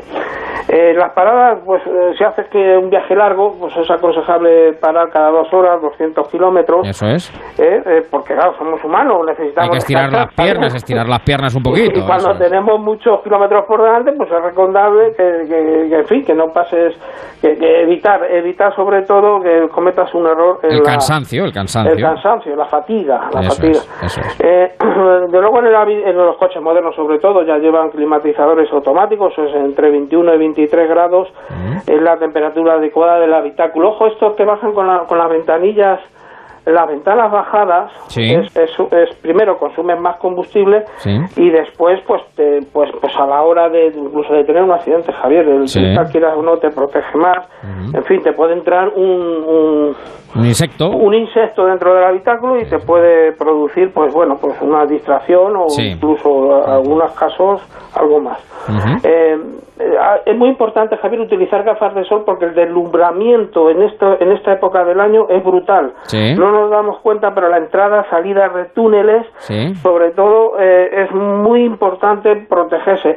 Y, y cuando ya sabéis la regla general, aunque sea verano, ante visibilidad reducida, ante, ante visibilidad reducida con velocidad reducida. Eso es, me, eso me refiero a esto porque hay un auténtico deslizamiento de visibilidad cero prácticamente y te puede llevar a un peatón por, por delante. Por supuesto, conducir con chanclas, aparte de que está Bueno. prohibidísimo, Sí, prohibidísimo, ¿eh? Sí, sí, sí, eso es muy importante esto que Muy vamos a comentar ahora. Sí, sí. No conducir con chanclas. Está multado, se puede multar, pero es que además pierde la sensibilidad, se puede enganchar entre los pedales y puedes producir un accidente. Y la Guardia Civil te puede parar y te puede multar Sí, sí, tranquilamente por conducir con chanclas. Vamos, que Ojo, lo- conducir sin chancla y conducir de- eh, sin camiseta arriba, ¿eh? Eso es. Eso. Porque las lesiones que te puede producir el, el cinturón de seguridad son bastante graves. Eso, eso es muy importante y por supuesto no comer en el vehículo y no hacer todo este tipo de, de cosas que se hacen en el verano que no son que no son aconsejables, ¿sabes? ujú.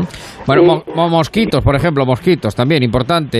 Eh, co- ¿Cómo eh, pueden influir también en, en, esa, en ese momento de, de la caída de la tarde antes de que anochezca del todo? ¿Cómo pueden llegar a condicionar incluso la visión también? Eh, hombre, por supuesto, es que ten en cuenta que cuando vas por carreteras, que pasas por una zona donde hay una colonia de mosquitos, el, el, el parabrisas te lo pueden llegar incluso a, a embarrar. Sí, sí, sí. embarrar, o sea, son muchísimos. Eso hay que tener Bueno, mucho cuidado, me pasó recientemente y hay que decir que en eso hay que agradecer también a, a las estaciones de servicio, eh, que, que- que- que algunas están muy bien equipadas y, y curiosamente en, una de ellas donde paré después de, esa bandada de mosquitos que, que, bueno, dejó el, el cristal verdaderamente, eh, eh, bueno, hecho un Cristo. Eh, y con la reducción de visibilidad, evidentemente, que, que- que conlleva, eh, bueno, ah, tenía 4, 5, 6, claro, ya lo sabes de, de otras veces, eh, 10, 12 cubos de agua con cepillos que tenía ahí el conductor pues, para quitar, para que tú pares y a la vez que paras y estiras las piernas, pues limpias el, el parabrisas y el frontal también, que estaba evidentemente todo lleno de, de mosquitos. Son cosas Sí, que eso. condicionantes de la conducción. Exacto, parece que no, parece que no te lo puedes encontrar, pero evidentemente en verano pues te puedes encontrar colonias de mosquitos, de mariposas, de algún tipo de cosas de estas, ¿sabes? Y entonces eso es muy muy importante. Y- Bueno, ¿alguna cosa más? Sí, bu- bueno, pues ahí quería comentar una cosa, Javier. ¿Mm? El- están aumentando los accidentes frontolaterales Sí. eh, bastante. ¿eh? Y frontolateral se refiere porque uno de los dos vehículos invade en, en una carretera de doble dirección, Sí. invade el carril contrario. Eso sobre todo está detrás el despiste y la, y la falta de atención al volante. En ellos está sobre todo el móvil, están las distracciones. Cuando uno se monta al coche tiene que ser un chofer. Un chofer. Exacto, exacto. Y estar 100% centrado en la conducción. 100% centro de la conducción. Olvídate de móviles, olvídate de pantallitas, olvídate de conversaciones, uno que te enseña un vídeo que es muy... En fin, todo este tipo de cosas se ve luego reflejado en la estadística del acide- de los accidentes. Eso es. Y luego perseguir y sobre todo si conoces denunciar personas que conducen vehículos que sabes positivamente que el carnet no lo tienen, que se lo han retirado Bueno. porque son proclives al beber alcohol, drogas y demás, esa gente no puede estar en carretera siempre y cuando tú conozcas algún caso, pues hay que denunciarlo para evitar que estas personas pues estén en, en- en la, en la vía pública. La Guardia Civil está muy pendiente de estas cosas, pero en fin, hay que echar también una mano en esto para evitar que estas personas pues puedan estar en la carretera. Ojo con lo de alcohol y drogas, que es muy serio, porque además eh, Sí. de los últimos eh, es curioso cómo las drogas se han casi equiparado a- a- al alcohol en, número- Totalmente, en número de positivos. Que esto es verdaderamente estremecedor y esto es muy serio. Esto es muy un serio. tema es un tema muy serio. Bueno, hablamos de otro tema también serio. El 2035, el coche eléctrico. Me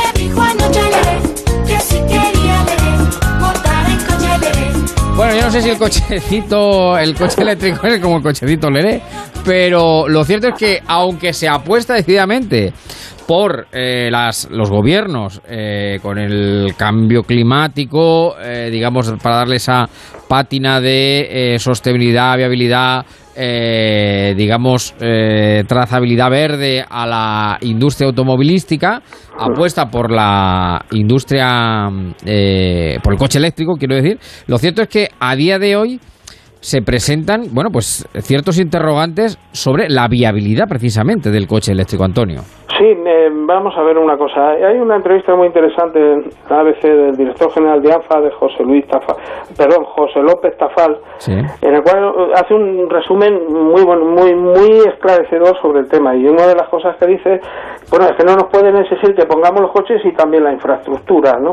Cuando se hace ese proyecto, la, las- pues la Unión Europea, los, los Estados, miembros todos, eh, pues tienen que prever también pues la infraestructura para, para esto que se adecua. Es, es muy complicado, Javier, porque mira, por ejemplo, eh, para que en España pudiera ser viable el coche, en el 2030 el coche, el coche eléctrico tendría que haber entre 300.000 y 360.000 puntos de recarga necesitaría España. Y esa cifra es impresionante. Imagínate las que ahora mismo no, no sé las que hay, pero tú imagínate pues, la, por ciudad, suman las que hay. Pues, Sí, sí. O sea, el tema, el tema es... Claro que no es, no, no- no es tanto, es decir, apueste usted por el coche eléctrico, que me parece muy bien, que apueste la industria automovilística por el coche eléctrico, pero que también, como tú muy bien sostienes, claro, tienes que dotar de la infraestructura necesaria para cargar esos coches eléctricos. Y, y es que luego además me viene a la mente, por ejemplo, eh, bien, el- los vehículos pues más o menos están encaminados, todos los coches, y ahora hablaremos de otros, pues todos vienen ya con versiones eléctricas. Y el, el, el, el- o sea, los fabricantes de automóviles sí se están preparando para el vehículo eléctrico.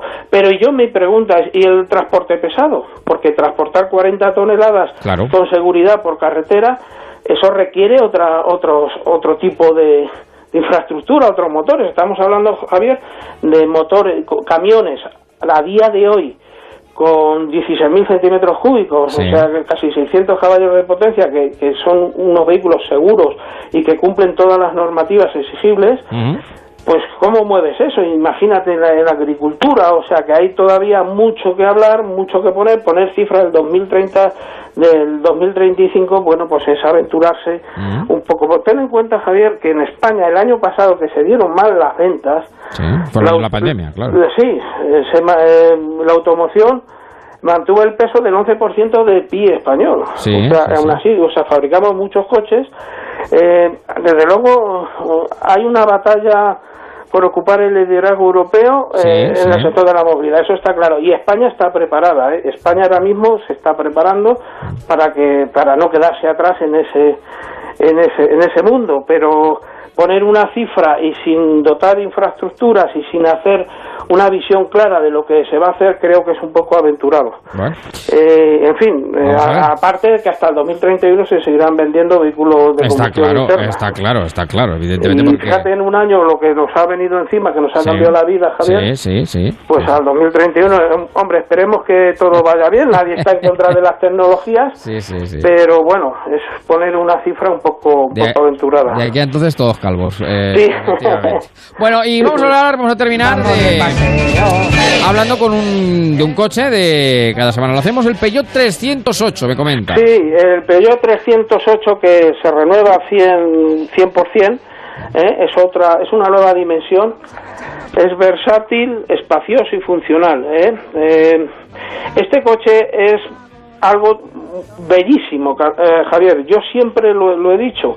Es un coche que viene cargado de razones y curiosamente el estilo sub, o sea, el, el que es el que todo el mundo llamaría ranchera o familiar, es Sí. curiosamente casi más bonito que el de cinco puertas, ¿sabes? Eh, Las mecánicas que va a traer es para todos los gustos, pues gasolina y diésel, Sí. y, dos híbridos enchufables, Sí. y en fin, ya como ves ya los híbridos y el etiqueta C eléctrico, o sea, es que vienen ya todos los coches Sí, sí, como, como tú has dicho antes, que ya todos los, eh, todos los fabricantes tienen ya su... Todos, todos traen los híbridos enchufables, es. por supuesto, que traen etiqueta cero y, en fin, y electrificación. Eh, es un coche a tener muy en cuenta, entra de lleno en el segmento de, lo- de los compactos Sí. y, y bueno, pues el, el Volkswagen Golf, el Seat León y todo esto, pero yo lo, lo necesitaba y realmente ha cubierto todas las perpa- todas las perspectivas posibles, porque el coche desborda belleza eh, y es un estará a la venta pues a finales de año, ¿eh? Sí, sí, sí. y es un coche a tener muy en cuenta, es un coche muy razonable y es un coche muy bello, muy bonito. El Peugeot 308, el nuevo, eh, a que le aprovechen ahora a la gente porque los descuentos que tiene, el- que Sí, sigue siendo un coche mm, bastante bueno, el actual, ¿sabes? Sí, sí, sí. Pero este le desborda, este desborda eh, las perspectivas. Bueno, pues apuntado queda y como siempre Sí, adelant- señor. adelantándonos un poquito al mercado, porque llegará a finales de... A de- finales de...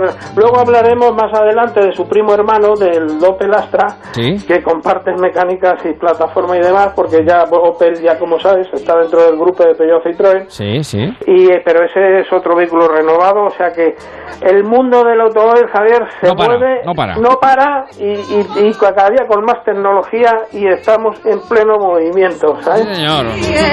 Salvo a vuestro destino. Bueno, pues precaución, amigo conductor, que hay tiempo para llegar. No debe haber nunca prisa. Prudencia, que es la máxima que mejor nos acompaña en un viaje, que por otra parte, dicho sea de paso, eh, para los que somos nos gusta el automóvil, nos gusta conducir, eh, es un auténtico placer cuando se viaja, un, via- hacer un viaje largo, pues en estas condiciones, eh, pues eh, de habitabilidad, tranquilidad, confort, con la que hablaba Antonio, es una parte más de tu propia vacación y hay que hacerla Exacto. hay que hacerla agradable sin duda Y cumpliendo con, las, con los límites de velocidad legales se van maravillosamente bien por Sí, autovías Sí, y, y relajado y con tranquilidad, que es lo que y guardando las distancias de seguridad. ahí está ahí Y ojo al carril izquierdo, ¿eh? Sí, El carril sí, izquierdo no ocuparlo, no ocuparlo, no, no, no ahuevarse en el carril izquierdo, que los vemos, que, que te estamos viendo, no te ahueves en el carril izquierdo.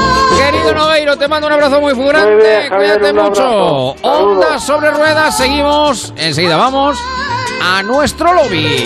niño que te dicen con cariño. No corras mucho, papá.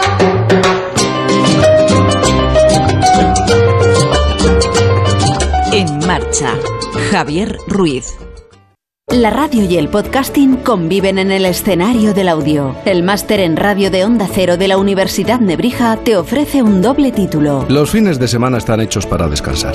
En Por fin no es lunes, abordamos la información y el entretenimiento con una sonrisa. Si quieres formar parte de este equipo de profesionales que lo hacen posible, te recomiendo una buena formación. Máster en radio de Onda Cero y experto universitario en podcasting, con prácticas aseguradas. Inscríbete en nebrija.com. Universidad Nebrija. Imparables.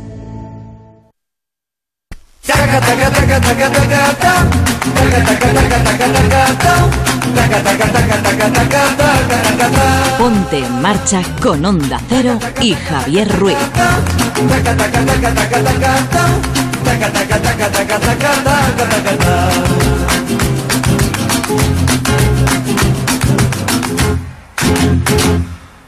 Pum, cata, pum, como nos gusta el verano. 21 sobre las 8, el otro día pidió un oyente la original, pues traemos la original. claro. Temprano, Tenemos todas las versiones del mundo, la clásica o la orquestal, la del Paco Paco, todas las versiones para abrir de par en par nuestro lobby ya de domingo.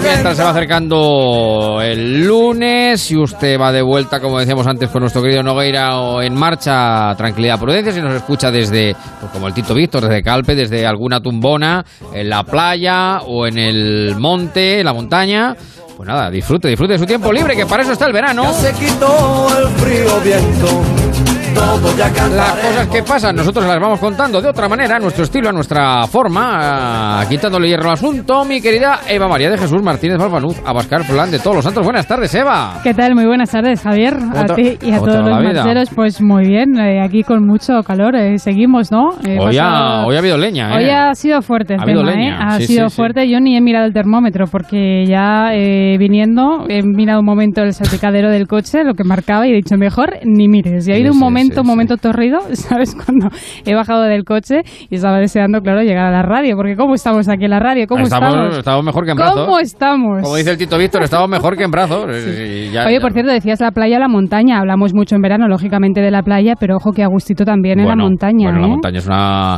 El año pasado hice, este año ha sido más de playa, pero el año pasado hice yo eh, con esto de la COVID eh, montaña pura, eh, serranía de Cuenca, Mm. bueno, espectacular, porque además te quitas 5, 6 o 7 grados de golpe, con lo cual cual es otra Es es otra es otra Sí. historia, es es completamente Hay que hacer un poquito diferente. de todo, ¿sabes? Claro, claro. Montaña, playa, Claro, playa, claro, claro. montaña. Un variado, lo que viene siendo un variado, un variado. Bueno, 50-50. el señor Marín anda por ahí, Sebastián Marín, buenas tardes. ¿Qué tal? Pero ¿qué tal? ¿Cómo estamos? Bueno, pues eh, ya que Eva no ha mirado el, eh, en fin, el termómetro del coche, yo sí, yo sí lo he He mirado. preferido que no. Porque además que os tengo que decir que me he tenido que venir eh, rápido y veloz para... Bueno, pe- con todas las precauciones del mundo, ¿eh? para llegar a hacer el programa, porque, en fin, eh, estoy yo con problemas eh, de compañías telefónicas, este tipo de cosas.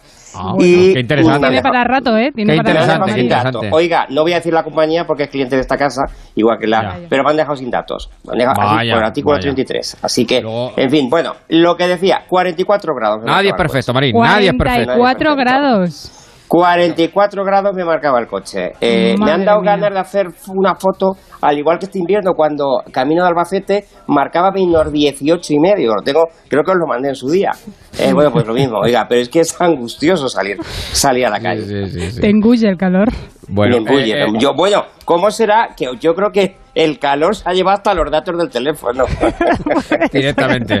Bueno, hay que decir que en el croquis que han hecho los oyentes del marcha en el Facebook, bueno, pues eh, lo- lo- lo- la, la- la tónica era esa, salvo los 25 grados de Las Palmas de Gran Canaria, pues 40 de Sevilla, 40 de Granada, de 38 de Talavera. Y por cierto, eh, a mi a un buen amigo, a mi amigo Jorge, um, que nos está sintiendo, dice, "Un- una duda que me asalta, ¿qué coche tienes tú? Yo lo digo, el Super Mirafiori, no te... es todo vintage, es todo vintage. Vintage, Aquí todo muy vintage. es todo vintage, es todo vintage. Un Super Mirafiori que me lleva a todas partes. Bueno, está por ahí el, el señor Hidalgo. Emilio, ¿qué tal? Muy buenas tardes. ¿Cómo estás? Muy buenas tardes, muy buenas tardes. Pues ya veo que todo? están ustedes muy, muy, muy acalorados. Muy acalorados. Sí, Bueno, sí, sí, sí, lo que toca. ¿Y vos cómo está? ¿Cómo ha pasado el domingo? Yo bien, yo bien. Y, y fíjese que yo he estado incluso en el exterior, de- eh, un poquito antes de la hora de comer, eh, Sí. soldando. O sea, que, que es una actividad para hacer... ¿Soldar? Sí, ¿Soldando? Con, con- con Por estaño, urgencia. con estaño, con estaño. Por urgencia, por urgencia. Por, Ah, por- se, bueno, han roto, si no... se han roto dos aparatos de radio, con la mitad de una, la mitad de otra, hemos conseguido hacer una radio completa. Pero eh, no, es, una, manitas. es, es una actividad que no le manitas. recomiendo hacer dentro de casa con la ola de calor porque si no termina haciendo más calor dentro que fuera. Sí, Ahora, sí, sí, eh, no miren ustedes la temperatura en el coche. El coche siempre se calienta de más.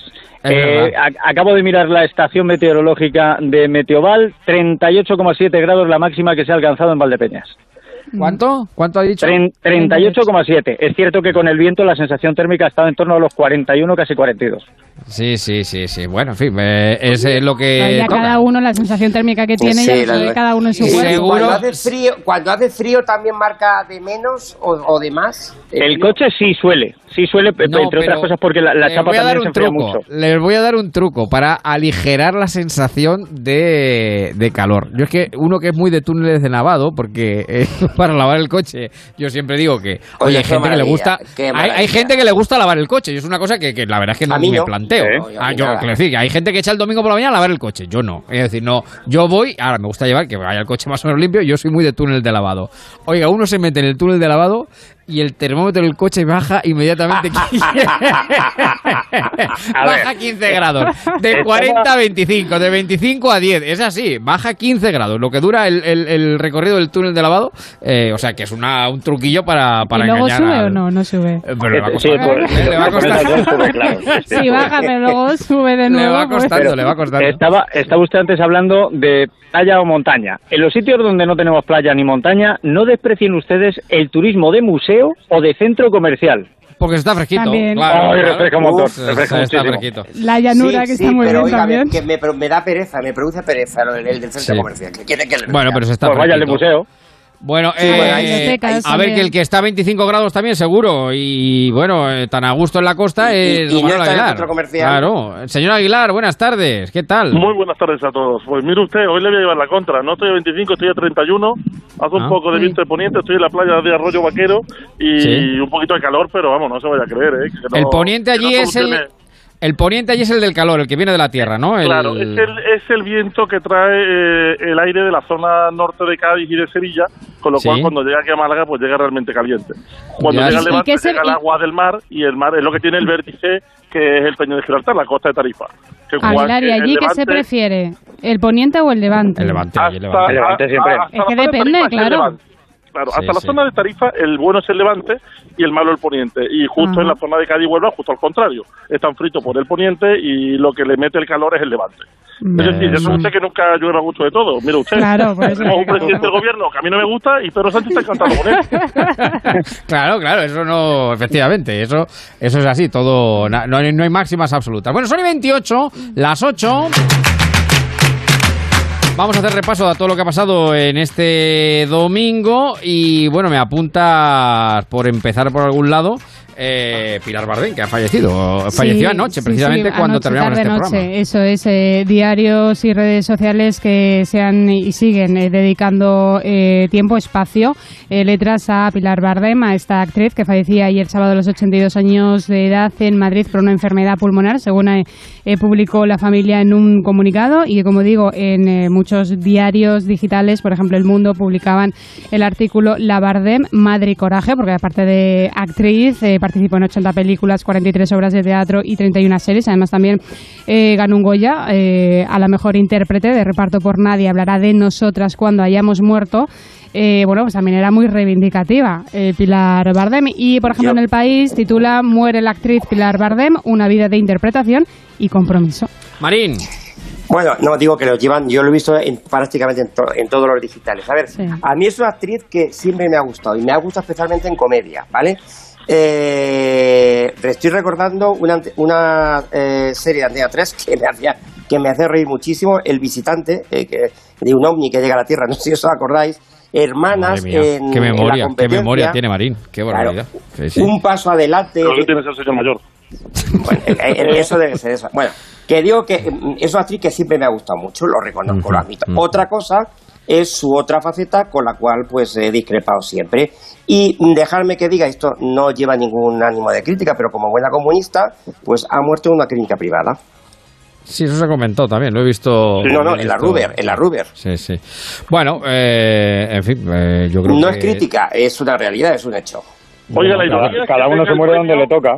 Claro, Oye, sí, lo, lo que sí le digo es que la ironía es que el premio Goya que obtuvo en el año 95, me parece 97, fue por la película Nadie hablará de nosotras cuando hayamos muerto. Y precisamente Sí. estamos hablando de ella. Ahora estamos hablando de ella cuando... Sí, sí, no, yo- A ver, yo creo que, yo creo que, que se, se merece que hablemos de ella porque Hombre, no Clarísimo. No, no, Es pero se una- lo decía por el título de la película. El título de la película que no Sí, sí, sí. De Agustín Díaz Llanes, quiero recordar. No sé, no sé qué parece. A mí, eh, vamos, mm, siempre me ha gustado mucho. Era una gran actriz dramática también.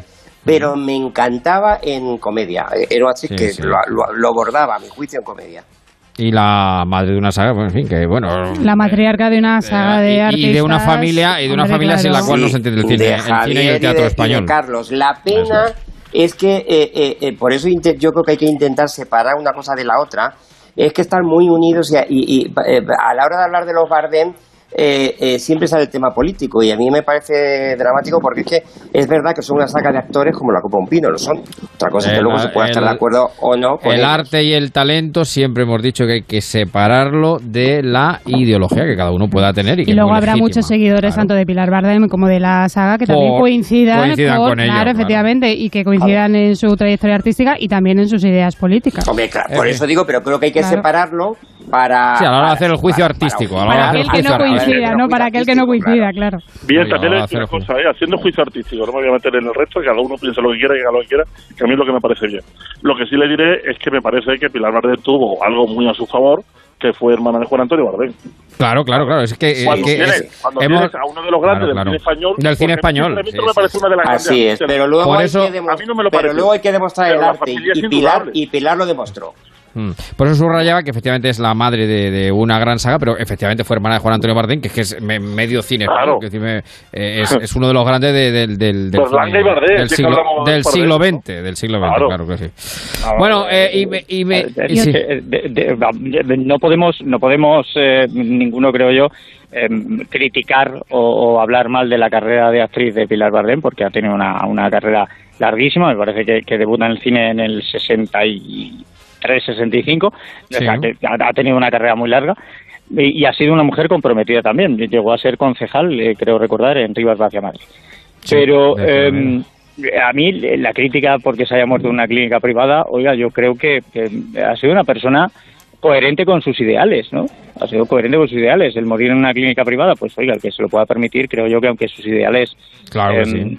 defiendan la sanidad pública, una cosa es defender la sanidad pública, otra es denostar la sanidad pública. lo que pasa es que llama la atención cuando, cuando, cuando se ha tirado media vida reivindicando la sanidad pública, que se lo diga a Esperanza Aguirre, ¿eh? Vamos a ver, pero, pero Claro. vamos a ver. eh, Hay que el- el hecho- pero, oiga usted, pero, pero si es que eso también forma parte de la coherencia. Si una persona reivindica la sanidad pública porque hay gente que no se puede permitir otra cosa, pero ella se puede permitir la sanidad privada, no deja de ser coherente el decir mi hueco de la sanidad pública lo dejo libre para el que no puede permitirse otra cosa. Yo que bueno, puedo, me puedo. No, ahí no en ¿Hasta qué punto tener con Pilar Bardem para saber eso? Porque yo, yo no sé si realmente defendía... Bueno. en cualquier caso, en cualquier caso, yo creo que debe prevalecer el, el juicio, su talento artístico. Sí, eh, sin lugar a dudas. Y, luego ese compromiso político que lo tenía, por supuesto, y que y además exhibió, pero vamos, clarísimamente en miles de, de facetas. Me estoy acordando del no a la guerra. Sí, De- bueno. Sí, del, también, del- también. del famoso, de la Sí. famosa gala de los. Fue ella quien de los Goya. abanderó, además, El no a la eh, guerra. la- la no a la guerra cuestión. con el que, por, por cierto, No, la sé. inmensa mayoría. Y luego mucha- me estoy acordando también, eh, Hermana, la serie esta que hacía de monja, es que lo bordaba, Sí, sí, tía, sí, era sí, muy buena. yo la buena. Recuerdo más en el- con el modelito imposible en Airbag. En Airbag llevaba un...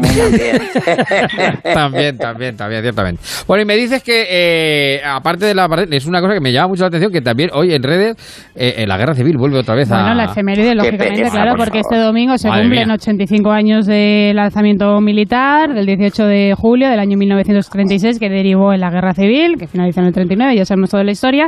Y bueno, y es verdad que en los diarios se puede ver, ¿no? Pues algún artículo sobre esta cuestión, pero sobre todo ha estado muy activa eh, en la, la cuestión y el debate en redes sociales. eh, a esta hora ya no, pero a lo largo de la mañana ha habido varios trending topics hablando de esta cuestión de todo tipo y condición. También una Bueno. efeméride importante en la historia de nuestro país. Quizá con nuestro maestro Galeacho hagamos alguna referencia, aunque la, la- para mí el, el- el aniversario más evidente de, de este año 21 es el que hemos hablado hoy, que es el de anual, que es el, el próximo miércoles se cumplen 100 años de, de esa trágica, ese trágico episodio de, anual que condicionó y de qué manera pues eh, el, reinado de, Alfonso XIII y la España convulsa de, los años 20, hasta prácticamente ca- hacer caer el gobierno y, acelerar la llegada de la dictadura de, Primo de Rivera. Bueno, son menos 25, vamos ya con cosas de ahora. Domingo muy político. La verdad es que nos están saliendo unos fines de semana bastante políticos, pero claro, es que estamos todavía con el... re- Es que hay chicha, hay chicha. ¿Cómo? Oye, me ha dado usted mucho miedo. Me ha dado usted ¿Por mucho qué? miedo cuando ha dicho, vamos con cosas de ahora y ha, y ha puesto usted una canción. Digo, sí, de ahora, seguro. No, hombre, me refiero de temas ya, que hablar de, hablar de la guerra civil, que está muy bien, que, que es muy interesante. El punto de vista histórico. Eh, bueno, bueno, no con la tan- ley de memoria histórica igual se nos olvida. Por ¿eh? eso digo, desde el Sí, punto de vista histórico, no tanto político ver, o es- ideologizado. Es, una efeméride y está ahí y Que es sí, actualidad claro. y es información, que no es nada del otro mundo, que igual que se habla de cierto, una efeméride, oiga. se habla de otra y ya está, que, que no es Digo que yo creo que ayer saben que ustedes que las ministras, las nuevas, en la sexta. Estoy Sí. convencido que Isabel Rodríguez nos escucha. ¿Por qué? Bueno, pues porque, en fin, complementó bastante bien lo que dijimos aquí de su, en fin, de su eh, posición respecto a Cuba y demás. Ah, Es que, claro, ha sido también lo más polémico que, que se le puede achacar, ¿no? En, Sí, lo- en el poquito, lleva- claro, claro, por eso, en lo, en lo- empezar, en lo claro. poquito que lleva, me refería, en lo poquito Bueno, que lleva, eh, pues es verdad claro, que y la polémica además- que, Claro, que ha llevado ya. lo- que bueno, los que conocemos su labor como alcaldesa y como fin, ha Mm. sido, que- quiero recordar que fue portavoz también en, Sí, en- la en que- la Junta de Comunidades y demás. Yo creo que lo ha hecho siempre y lo ha hecho razonablemente bien. Y además yo creo que ayer lo explicó mm, o, o lo resumió bastante bien, que al final vino a decir que era una cuestión diplomática. Sí, bueno, sí, ¿No? sí, sí. A ver, sí, lo que pasa que al Pero es final, eh, claro, lo que dijo es Que no es que no me quiero realidad. por no, No, poner no, en un aprieto a mi país, pero es evidente que no es una democracia. Mm. ¿Qué el dice Aguilar? Que esto- Exteriores sí tiene que ser diplomático, porque es el Sí. representante de España ante el resto de países. La ministra portavoz no puede ser diplomática, lo que no puede hacer es negar una evidencia. Yo creo Bueno, que no la Pero al final, no al final forman parte No todos del mismo Aguilar, tipo eh. de gobierno, es, es un gobierno, quiero decir, es verdad que este gobierno es algo eh, peculiar porque parece que hay dos gobiernos en uno en Moncloa, que son los de Unidas Podemos y luego por otro lado los del PSOE, Anda, pero es cierto... eso son cosas tuyas. No, no, que va, que va. Eso son cosas tuyas. Pero al final, al final eh, forma parte del gobierno. Bueno, que que a ver, hay ciertas cosas, es decir, No va a ir por libre. Lo La que persona- la persona lo está pasando en Cuba. O sea, es que Creo es que que cuando hicimos las preguntas, creo que cuando hicimos esa pregunta estaba en el WhatsApp Pedro Sánchez diciendo ¿qué digo? y bueno, antes era peor, años, porque antes por años, estaba en un grupo de WhatsApp Sí. en el que estaba también el, el anterior jefe de gabinete. Sí, sí, bueno, que ya no Iván. está, claro, Ah, Bolaño. yo- Bueno, yo no sé No, no, si Isabel... el anterior. El anterior era el que gobernaba, este no, todavía no ha llegado. Sí, sí, sí, sí. Yo no ¿Qué sé si? Isabel nos estaría escuchando o no. Eh, Si les digo que quien ostente la portavocía de un gobierno tiene que tener cuidado con lo que dice, aunque no Hombre, tenga que ser tan diplomático claro, como el de claro, exteriores, claro. porque levanta polvareda. Pero además es que la matización que ha hecho me parece bastante clara. Más claro sería decir, es que si digo que es una dictadura se me cabrean. No, no, y se forma un lío. No, a ver, lo que digo es también. evidente que no es una democracia. Una cosa así, no tengo la frase Bueno. exacta. Era, Eh, era mucho mejor haber dejado a Chusa de ministra portavoz. Por un pasito para adelante y un pasito para atrás. Chusa, Oiga. como dice en una imitación latre, parece Sí. una película iraní con su título en elfi. Sí, sí, no se le entendería Al nada. final la van a echar de el menos. La vamos a echar de menos, la vamos a echar de menos a María Jesús Al Montero. la van a echar bueno, de que, menos, que he puesto que- el ala, el ala oeste de la Claro, Casa Blanca el- porque vamos con, con Félix Bolaño, Sí, que hoy ha sido protagonista, el nuevo ministro de Eso es, hemos elegido el ala oeste de la Casa Blanca porque vamos a hablar de política, vamos a hablar del hombre del presidente, el hombre clave del eh, nuevo gobierno, el nuevo ministro de Presidencia, Félix eh, Bolaños, ha concedido una entrevista en el diario El País y titulan eh, unas palabras, porque claro, ya saben que colea toda, sigue habiendo reacciones, ¿no? Y hay muchísima resaca con esa sentencia del Tribunal Constitucional ¿Mm? eh, que declaró bueno que era anti- inconstitucional el estado de alarma ¿no? De, de marzo del año 2020 que dictó el gobierno de España. Bueno, pues titula El País sobre las palabras de Bolaños. No hay que tocar la Constitución ni las leyes tras la sentencia del Constitucional. Dice en esta entrevista que el Constitucional no ha tumbado la respuesta jurídica y que las medidas resultaron eficaces y que salvaron vidas. O sea, justifica un ¿Cómo que poco no? la actuación del gobierno son las palabras de Bolaños. ¿Qué dice Marín? a ver, vino a decir, a ver, yo, he leído la entrevista, lo que viene a decir Mm. es, el gobierno hizo lo que tenía que hacer. No, el gobierno Sí. lo hizo mal, lo hizo mal, o sea, hizo mal eso en concreto. Debía haber hecho otra cosa, otra No, cosa que se acepte. Pero a lo que Bueno, Bolaño se agarra, don Sebastián, es a que el gobierno hizo lo que tenía que hacer, pero no empleó la figura adecuada. Exacto, Es- se equivocó de figura jurídica.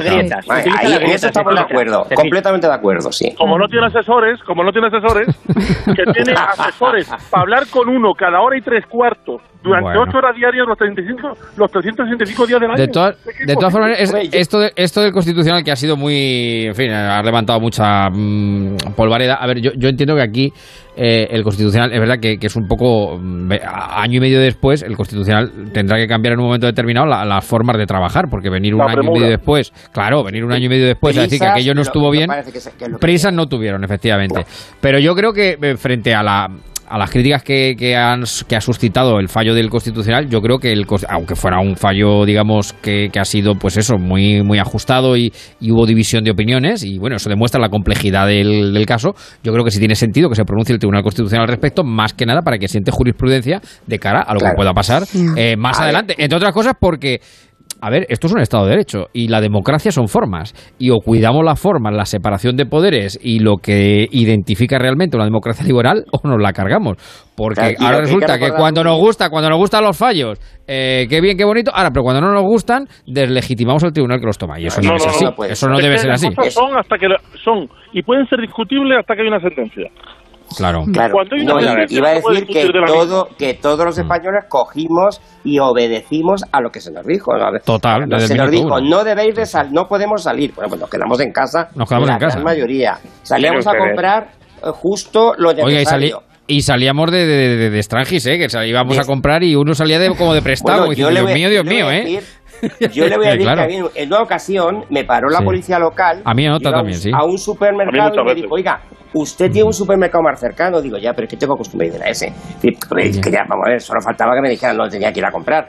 Pero Sí, sí, sí. lo cierto es que marca que gusta, obedecimos religiosamente. Sí, sí, sí, sí, sí. Bueno, el caso es que el, el, el tribunal se ha, se, ha, se ha pronunciado y bueno, ha provocado una Es que era, era una situación lo excepcional dejado- y al final... Claro, y al final lo que decía eh, Emilio, y que también lo es más o menos lo que viene a sostener eh, Bolaños, es que se debate o el Constitucional abre un debate sobre el paraguas jurídico, no tanto sobre las medidas, porque al final yo creo que todos estamos de acuerdo que medidas había, Había que tomar, claro. Sea Había de que una tomar, forma pero o sea de otra. Es decir, el instrumento jurídico se puede debatir y se puede abrir, pues Dicho- ese consenso o no consenso, pero está claro que medidas había que tomar, lógicamente. Es una torta, es una torta en toda la cara del gobierno, una sentencia la E- del efectivamente. Podemos leer lo que queramos, podemos entender lo que queramos, pero que un tribu- que el Tribunal Constitucional diga que una medida que tomó el gobierno Es de inconstitucional. este país Va en contra de la es Constitución, sí. Perdón Sí, sí, usted, sí. pero que es una torta en la cara con la mano Y abierta. además Y oiga, es que eh, hay una cosa que me muchos lo veíamos clarísimo y lo comentamos en, en el altavoz que, que en aquel momento teníamos, o sea, lo veíamos Sí. clarísimo.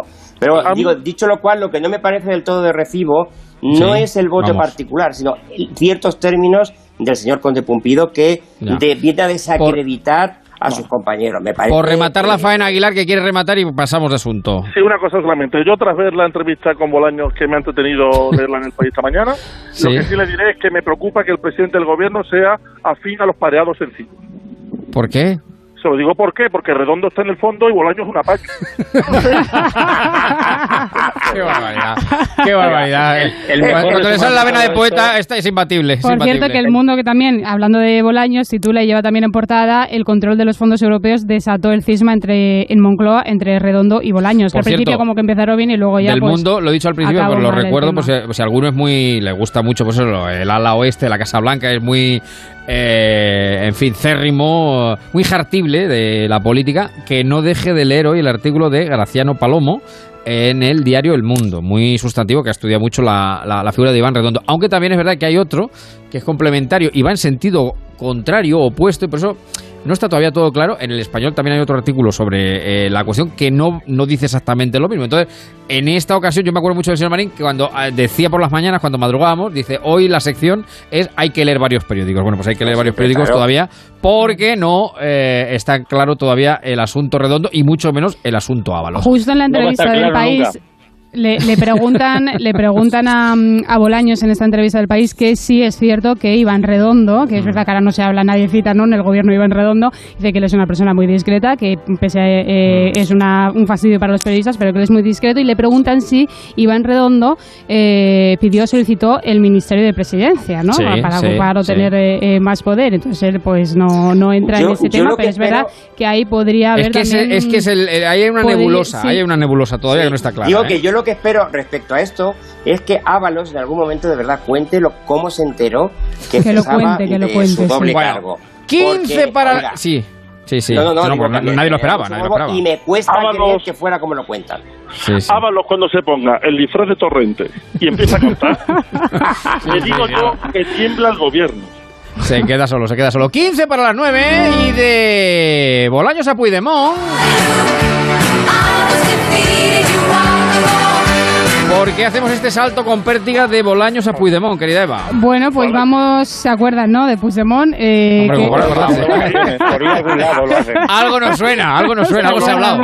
Eva, este es el tema, esto, este es el tema repetitivo como antes del Valle de los Caídos. eh, bueno, sí, pues sí. la cuestión La es que lo- serpiente de verano. Lo lleva, no sé si es repetitivo o no, pero lo lleva la razón en la portada, en su edición Sí, además, digital. una, Muy una, fuerte, una, una noticia muy, como siempre a los compañeros de la razón, muy, o sea, con mucha sustancia. Así sí, una ataca, información de. Carmen Morodo que eh, dice y titula El gobierno diseña un plan para traer a España a Puigdemont. Dice la intención de la nueva Moncloa es dar también una solución al expresidente fugado, pero no se moverán hasta ver la actitud independentista. Parece Ya. ser, y, y hablan de este plan del gobierno. Pues vamos a Como, ver. como no venga escondido en el mueble de los muñecos de José Luis Moreno, Es, ese es el Oiga. segundo paso, Eva. Primero fueron los indultos, ahora vamos a traer a Puigdemont y luego ya vamos viendo. ¿Quién dijo aquí? ¿Quién dijo aquí? eh, fue- creo que fue aquí en esta tertulia. Están deseando condenar a Puigdemont para, para indultarlo también. Es increíble. Sí, bueno, puede ser. No, pero eh, ¿quién dijo aquí? Creo que fue Aguilar, que comparó a Puigdemont con Harry Potter. Es verdad que tiene, le Sí, tiene sí, parece. cierta. el Tiene de cierta.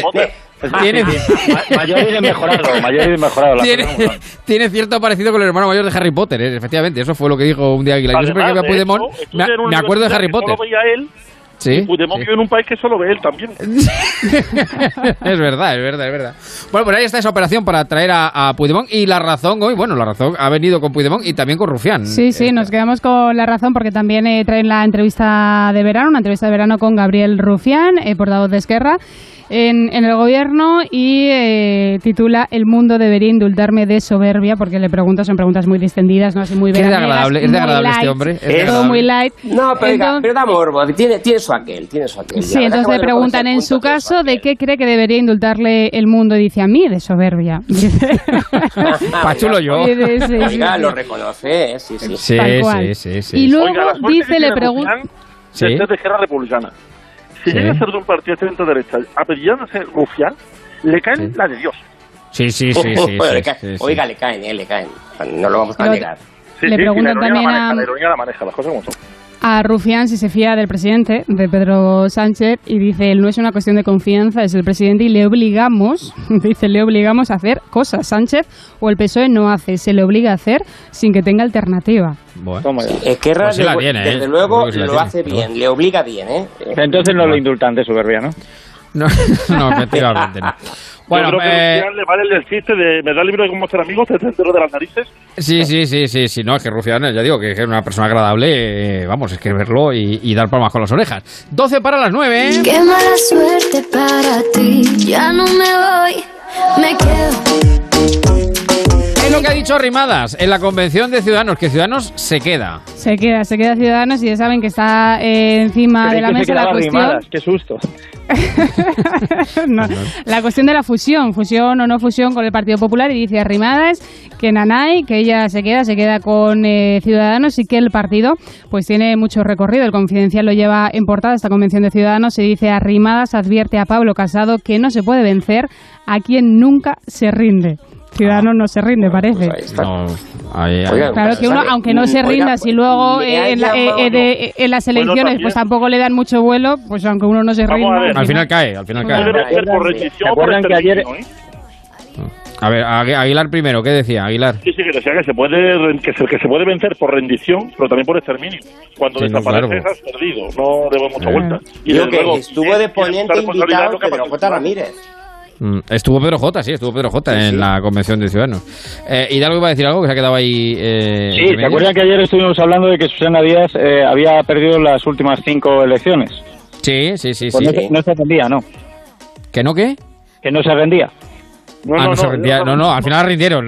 Bueno, oiga, Pues está, pero, está en, pero- pero no ha ganado, no ha ganado.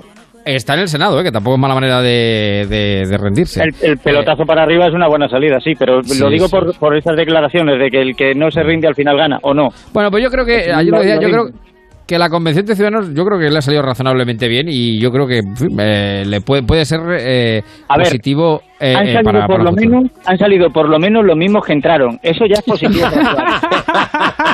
Sí, no, a Que no es poco, no es poco. Sí, a ver, la convención eh, es un fin de semana, es verdad, al final, pues que van a decir lo que tienen que decir, ¿no? Como partido, no van a llegar a la convención de ciudadanos y decir, no, sí, nos vamos a fusionar con Voy el a- PP, claro, es que eso no, no cabe en ninguna, en ninguna cabeza. Otra cosa ya es lo que pase de aquí a las elecciones. Voy, voy a decir una maldad, lo que parece. Bueno, es de la. Sí, a- Ojo, Aguilar. a decir una cosa, ¿eh? Que Biden la dedica al mismo tiempo a la Convención de Ciudadanos que a charlar con Pedro Sánchez. No, eh, y estoy, estoy pensando en decir una maldad. eh, es de la competencia, pero bueno, cuando, es que lo tengo que citar. dila. eh, evidentemente, pero es que me, me- me- me hizo mucha gracia el otro día. eh, estuvo con Jiménez Los Santos eh, arrimada y es que le dijo una cosa, creo que es que me hizo mucha gracia, eh, por, por, porque en un momento determinado ella dice que es buena persona y le dice él a ella, dice, no eres buena persona. Dice, pero como no soy buena persona. Dice, para sobrevivir Albert Rivera, dice, no se puede ser buena persona. y le dice- se quedó con una cara y le dice arriba, dice, es lo más fuerte que me han dicho en mi vida. tal cual. Tal cual, tal cual. O sea que fue eh, salida de uno y salida de otra eh, al, al respecto. En fin.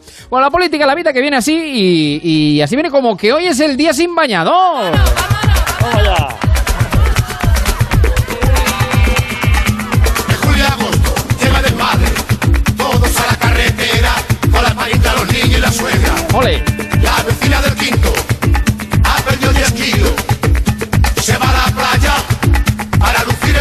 Tema de ayer, de hoy, de siempre, los chunguitos. Venga la Carlos, todos a la playa con el ventilador.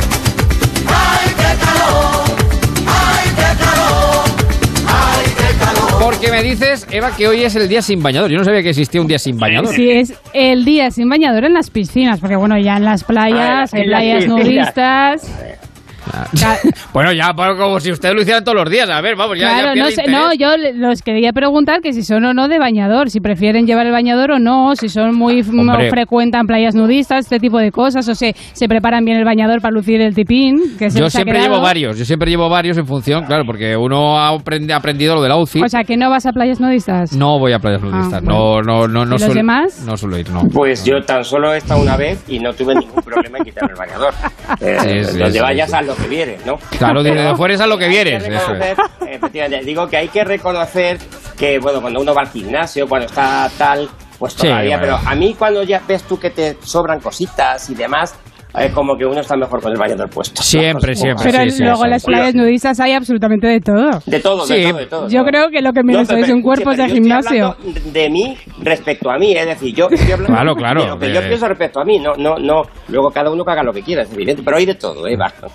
Sí, ¿qué Yo iba a debo decir ser un Aguilar? antisistema. ¿Por qué? Yo debo ser un antisistema porque tengo ahora mismo el A ver. teléfono en la izquierda, un vaso en la derecha y el bañador en la Ah, pues muy bien. pues estupendo. Pues sea, usted una estampa muy, muy veraniega, muy propia del, del verano, claro Pero que para sí. el día no, para el día soy un antisistema porque me he puesto Yo- bañador. De todas formas, cabe sin bañador hoy todo el día, la verdad, las cosas como son. no, yo tampoco. Eh, Tampoco pero me recuerda- llama. Hay que decir una cosa, lo Mm. cómodo que es bañarse eh, desnudo, o sea, es una, es una maravilla. Bueno, eh, Claro, es que a veces sobra dejan- todo, a Si le veces dejan a sobra uno, todo, claro, si claro. le dejan a uno. en- Por eso, en- por eso. No, pero yo recuerdo un verano eh, que aquí se abrió un vivo debate, igual que se abrió un vivo debate sobre el bolso de Carmena, que en su momento fue. eh, Las magdalenas. O, con el bañador de, de El bañador de Rajoy, el bañador de Rajoy, porque el- hubo un verano que un verano efectivamente que Rajoy apareció en bañador, un bañador del Betis, Verde a rayas. eh, verde tal cual, que todavía lo recordamos. no sé por qué. Sí, sí, sí, que todavía lo recordamos, o sea, que se nos ha quedado grabado en el en el en la que repartió el alquiler de su casa veraneo con todos sus nietos. ¿Cómo dice Aguilar que Y no lo hemos escuchado? usted Carmena dijo que tocaban a 400 euros por persona porque contaba a todos sus nietos también que pagaban la cuota de la casa de alquiler? Sí, sí, sí, lo Ella recuerdo, vino a lo decir que costaba 4.000 euros la casa de alquiler, pero como eran 10 personas salían a 400 euros cada uno. Digo, ¿te han cobrado Eso. 400 euros a los nietos de 4 años? Sí, claro, claro, claro, claro. Que digo que la cosa del día sin bañador se hace eh, para las piscinas, que no sé qué les parece la iniciativa. Se celebra, eh, o se ha celebrado esta mañana en Aluche, concretamente en un barrio Anda. de Madrid, para ir a las piscinas, porque claro, ya hay playas, ya hay playas nudistas y demás, se puede hacer el nudismo sin ningún tipo de problema, pero la iniciativa es y la historia es llevar este tema a las piscinas. Para que piscinas públicas, ¿te refieres? Sí, Pues sí, sí, sí, personalmente. Sí, personalmente me parece públicas. razonable, no, no tengo ningún inconveniente, vamos, ninguno. A mí es que me da igual. Dice- O sea, dice- el, día, dice- el día que sea eh, el- se celebre sin bañador, pues al que no le guste que no vaya. Quiero decir, Sí, sí, Claro. sí. Claro, O que no mire. Dice... si tienen si tienen un par de narices que pongan el día sin bañador para las piscinas privadas. Efectivamente, efectivamente. Dice, dice, dice una oyente en el 686974931, dice yo la primera vez que fui a una playa nudista me enteré cuando ya estaba dentro. Imagínate qué vergüenza pasé. Es que luego está el 19 tema de años, ir claro, a una claro. playa nudista y no hacer nudismo. Que al final yo no es un poco el pues hay bicho gente que raro. lo hace también. En no sí, le sí, está sí. ¿eh? prohibido. En algunos Oiga, está prohibido. Estepona debe estar Ah. de las primeras playas nudistas de España. Ujú. Sí, Estamos sí, hablando de sí. los, eh, eh, si no recuerdo, finales de los 60. Sí, sí, sí, sí, tiene usted buena memoria. Costa Natura, y una playa nudista que hay aquí. Jamás Bueno, eh, De memoria, memoria, yo- memoria eh, Ruiz. ¿Cómo? No, que digo que memoria, de, si es de los años 60, por, por respecto a Aguilar, que dijo, pero que se dice memoria, mm, Exacto, será, exacto. ti- habrá tirado Bueno, al archivo. Nos dicen por aquí, nos dicen por aquí, dice la convención de ciudadanos parece un chiste de José Mota, las gallinas que entran por las que van saliendo, efectivamente. Y por cierto, no hemos hablado, no hemos hablado eh, de, uno de los temas del ve- de, de la semana, que han sido eh, las cintas florentinas. Porque, eh, eh, bueno. Bueno. ha sido tremendo, ¿eh? Ha sido El tremendo. mundo meme que se ha El generado. El mundo meme, el mundo meme en torno a O sea, Florentino. es el rey, yo creo que ha destronado ya casi a Julio Iglesias, Florentino Pérez, con los memes que se han creado y sus famosas grabaciones. Lo que más gracia me hizo es de la alineación del Madrid, el Tolai, la estafa. me parece maravilloso. Bueno, El vamos con un Tolili. poquito. El Tolili, el Tolili. Vamos con un poquito de televisión, querido Marín. Eh, ¿Algún apunte que dar esta tarde? Pues eh, vamos con ello. Yo traía, evidentemente ya, eh, ya lo hemos hecho, el homenaje y el nuestro recuerdo a Pilar Bardén, pero me vais a permitir, lo, quería haber hecho ayer, no dio tiempo, lo voy a hacer hoy. nuestro recuerdo y homenaje también a un televisivo y radiofónico mediático economista, José María Gay de Liébana. Hombre, eh, claro que sí. en tantos programas de Antena 3, entre, entre otros, eh, de- de- y de otras muchas cadenas. Bueno, mm, y me voy a quedar José con María, abrazos que- virtuales, siempre. Claro, Siempre, siempre, siempre, Digo que me voy a quedar con, con un eh, WhatsApp que recibió nuestro antiguo compañero ahora en COPE, José Antonio Naranjo. Me muero. No podría ir a comer contigo la próxima semana. Grande donde los haya. Sí, sí, tremenda. La forma de despedirse de Gay de Líbano. ¿eh? efectivamente. Descanse en paz. Bueno, ¿algo Bueno, más, Marín? Pues eh, tenemos mucho, eh, pero bueno, yo si quiere le hablo. bueno, es que es difícil no hablar de la ficción turca cuando hablamos de televisión. Sí. El, eh, en fin, el fenómeno de, de- de todo este año, de un año, porque empezó el verano pasado, Mujer llega a su fin. Está a puntito, pero a puntito. Y ya conocemos qué le va a sustituir. ¿Quién le va a sustituir? Inocentes. Inocentes. ¿Qué es otra? Es una Ah, que interesante. lo, lo dice usted dos veces y parece la gala de Inocente Inocente, claro. Bueno, Bueno, claro, bueno, estaba, no, hombre, estaba pensando en Iturriaga ya, claro, sí, sí. Bueno, sí, pues es una es una ficción turca que eh, comenzó en, en, en septiembre, me parece que fue, y que está arrasando no solo en Turquía, Bueno. sino también en un montón de países de, de Latinoamérica. Oiga, ¿alguien Mm, sabe qué ha ocurrido con la industria televisiva estadounidense, española, británica? ¿Ha pasado algo? ¿Por qué? Mm, Ah, porque no, no genera, porque no turco, genera. todo es Todo es turco ya. turco. No, Sí, es sí, tremendo, sí, la verdad es que es, es verdad, es, Sí, es tremendo. Pero bueno, ah, pues ya eh, así estamos. Y luego le puedo contar La alguna, última. alguna cosita más, como que, Uh, por rapidísima. ejemplo, eh, bueno, pues eh, a ver, que, de que, pues que por ejemplo, eh, Miguel Hernández, el escritor, va a tener serie. Y Ah, no ¿sí? va a ser No. turca, va a ser española. Hombre, no, pues, hombre, eh, Solo lógico, Solo obvio. faltaba ya. turca Bueno, pues ya, Solo faltaba más de... ya, solo faltaba. ya nos- y luego que María Dueñas eh, en la Semana Negra de Gijón anunció que la segunda parte del Tiempo entre Costuras, Sira, que por cierto estoy eh, lo Sí. llevo al 30%, eh, va, se va a convertir también en serie de televisión en el 2000 Anda, entre el bien. 2022 y el 2023. Último minuto para Matías. ¿Qué tal, Matías? Buenas tardes. ¿Qué nos Buenas vamos? tardes, Javier. Buenas tardes a todos. Ay, madre mía, qué jornada. Qué jornada, qué jornada. ¿Cuál es el titular de esta jornada, querido Matías? Pues ¿Cuál- el titular lo has dado tú, Javier, precisamente porque ya tenemos explicación a lo que pasa con la sentencia del Tribunal Constitucional. Efectivamente, somos un país de cachondos porque nos gustan los fallos.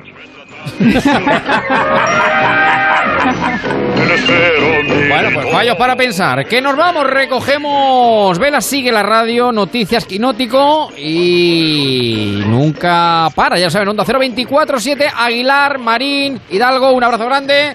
Eh, un beso muy fuerte. Un besito, chao, Sigue la radio la semana que viene. Nos vemos, nos sentimos en este programa.